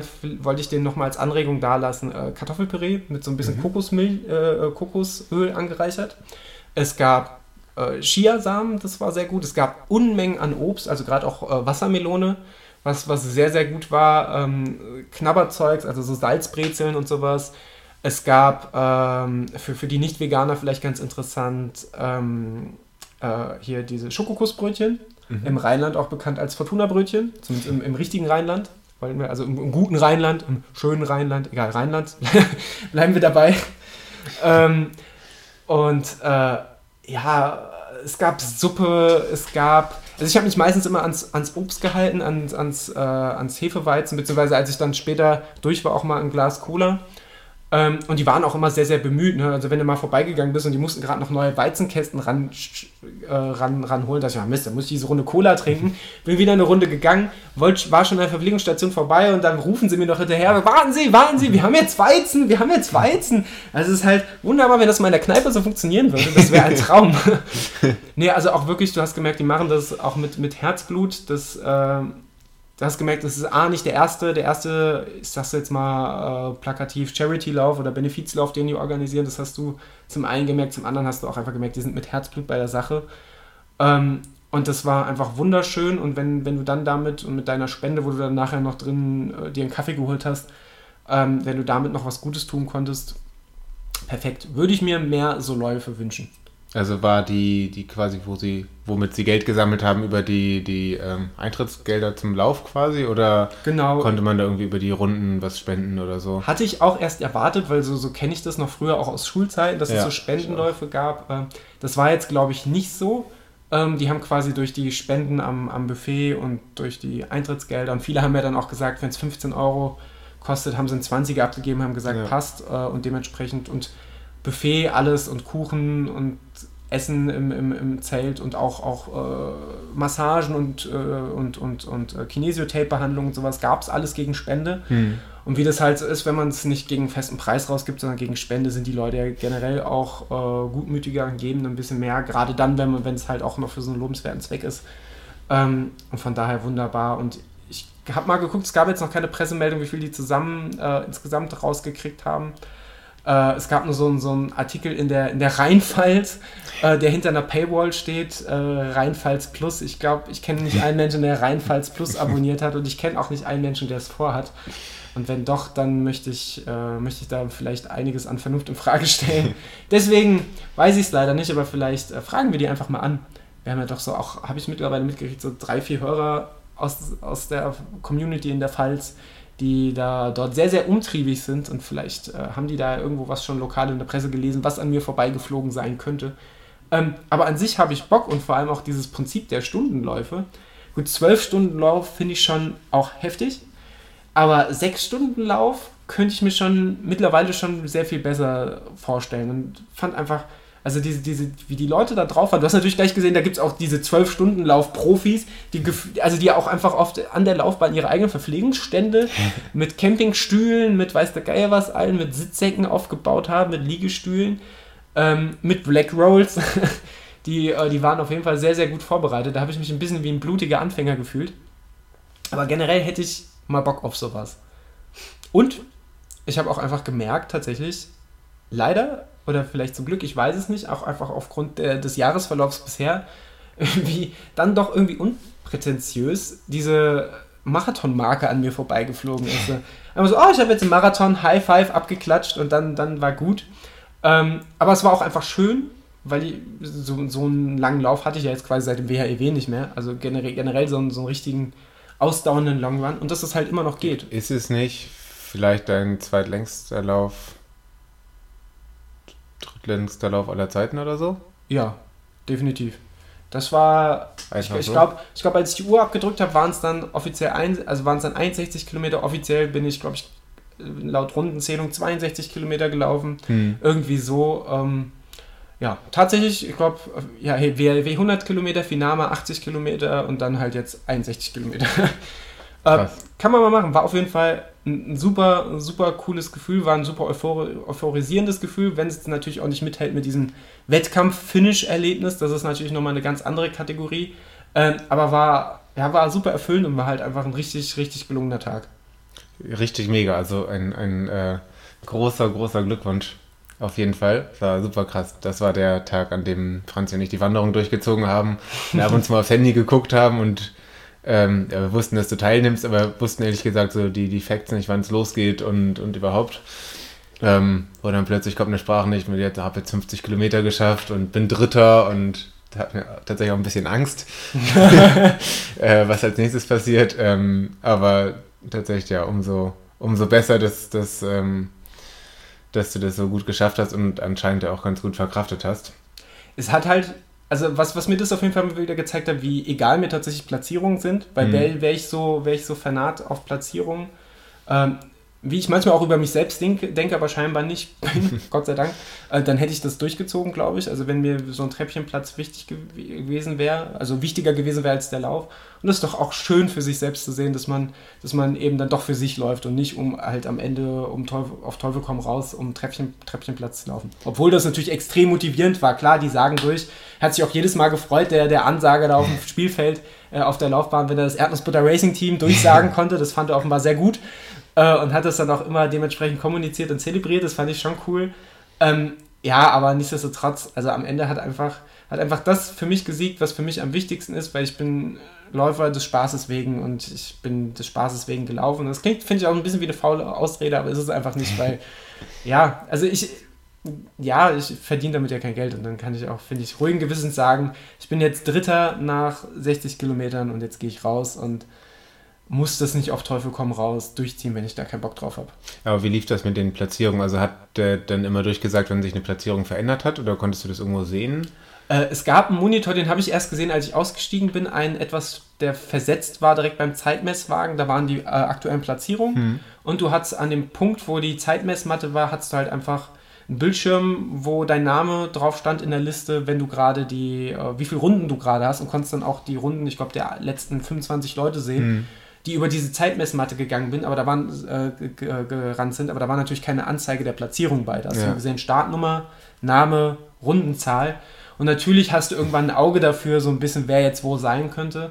Ähm, aber an sich haben die, ich glaube, erst nach drei Stunden dann im Stundentakt durchgesagt, wie die, wie die okay. Platzierungen sind. Und da dann auch Hut ab, also bei, bei den Frauen war, war die eine oder andere dabei, die, also sowieso auch Profi, also die wirklich richtig gut vorbereitet waren und die das auch dermaßen durchgezogen haben, mein lieber Mann. Also da, ähm, da, da, waren, da waren schon richtige, richtige Raketen am Start. Also Hut ab. Also diese, das hat für mich auch wieder noch mehr Begeisterung für diese ganze Ultralaufszene geweckt, weil das ist halt, das ist halt, natürlich ist das bekloppt, in meinem Fall sechs oder in deren Fall zwölf Stunden auf einer 400 Meter Bahn zu laufen. Also warum, warum tut man das? Rational kann dir das ja keiner begründen. Das ist halt einfach höchst dämlich. Aber es ist halt einfach geil und es macht Bock und es ist halt, finde ich halt auch irgendwie wahnsinnig inspirierend. So viel zum 12-Stunden-Lauf. Mega. Kaiserslautern mit fast Blick auf Betzenberg. Vielleicht verlinken wir mal den Lauf, damit auch mhm. andere Schandtaten machen können. Machen wir auf, machen wir auf jeden Fall und wir verlinken vor allem auch die, die, die Ausschreibung bzw. die Webseite des besagten Benefizteams, weil ich glaube, da ist auch noch eine Spendenmöglichkeit für die Frauenzuflucht Kaiserslautern, ein entsprechendes Spendenkonto eingerichtet. Wer da nochmal einen müden Penny übrig hat und denkt, scheiße, bis Weihnachten ist noch was hin und ich weiß nicht, für wen ich jetzt mein Geld geben soll. Und im Erdnussbutter Racing Team Shop finde ich auch nichts. Warum auch immer. Dann, dann, kann man, nicht verstehen. dann kann man da äh, vielleicht auch den einen oder anderen Euro lassen. Fair. Fair. Ansonsten, wir haben schon wieder eine bockstarke Folge rausgehauen, hoffe ich. Wir kratzen schon fast in der Zwei-Stunden-Marke. Lieber Niklas, liegt dir noch was auf dem Herzen? Nur du. Oh, wunderschön. Boah. Wir gehen gleich noch essen, das wird schön. Ja, essen und dann wird ja, ähm, viele, viele reden schon drüber tatsächlich, die ähm, große Erdnussbutter interne FIFA-Weltmeisterschaft, also nicht die echte, sondern die im FIFA-Spielen, äh, ausge, ausgespielt und ja, da gibt es auf jeden Fall schon ein paar Ansagen und ja, nachdem wir beim letzten großen Aufeinandertreffen, wo, wo auch wirklich, also die Frankfurter Innenstadt hat gebebt danach. Stichwort Bengalo. Ja, auch. ähm, und das ist ja relativ, ich weiß gar nicht, wie es in den einzelnen Partien aussah, aber unterm Strich verhältnismäßig unentschieden ausgegangen. Und deswegen müssen jetzt auch mal ein paar klare Spiele gespielt werden. Genau. Ähm, Infos und Ergebnisse gibt es auf jeden Fall. Sicherlich, wenn ihr diese Folge hört, gab es die dann schon auf dem äh, Erdnussbutter Instagram-Account. Ja, gibt auch äh, Live-Tracking bei äh, Playday Me. Und äh, vielleicht auch einfach bei Strava hochladen. Ja, ja. Vielleicht boah. auch einfach zwölf Stunden äh, Spiel. Zwölf Stunden FIFA spielen? Ja. Und dann aber dabei auch im Kreis laufen. Wie heftig wäre es? So ein Monitor in der Mitte, der sich immer mitdreht? Hauptsache alle zwei Minuten Verpflegung. Ja, das, das ist wichtig. Ich äh, denke, das beschreibt unser Nachmittag jetzt ganz gut. Ich denke auch. Verpflegung ist wichtig, deswegen werden wir gleich auch zur Verpflegung aufbrechen. Ihr Lieben, vielen, vielen Dank, dass ihr hier zugehört habt ähm, und uns euer Ohr in den vergangenen zwei Stündlein äh, geliehen habt. Ähm, ich hoffe, euch hat die Folge gefallen. Wenn nicht, ähm, blöd. äh, und äh, lasst uns vielleicht, äh, lasst uns vielleicht eure Meinung dazu da, generell zu allem, zum Leben, aber auch zu diesem Podcast. Äh, wir freuen uns immer über Rückmeldungen und ähm, ja, in diesem Sinne. Wir haben euch lieb. Ja, macht's gut. Ciao, ciao. Tschüss.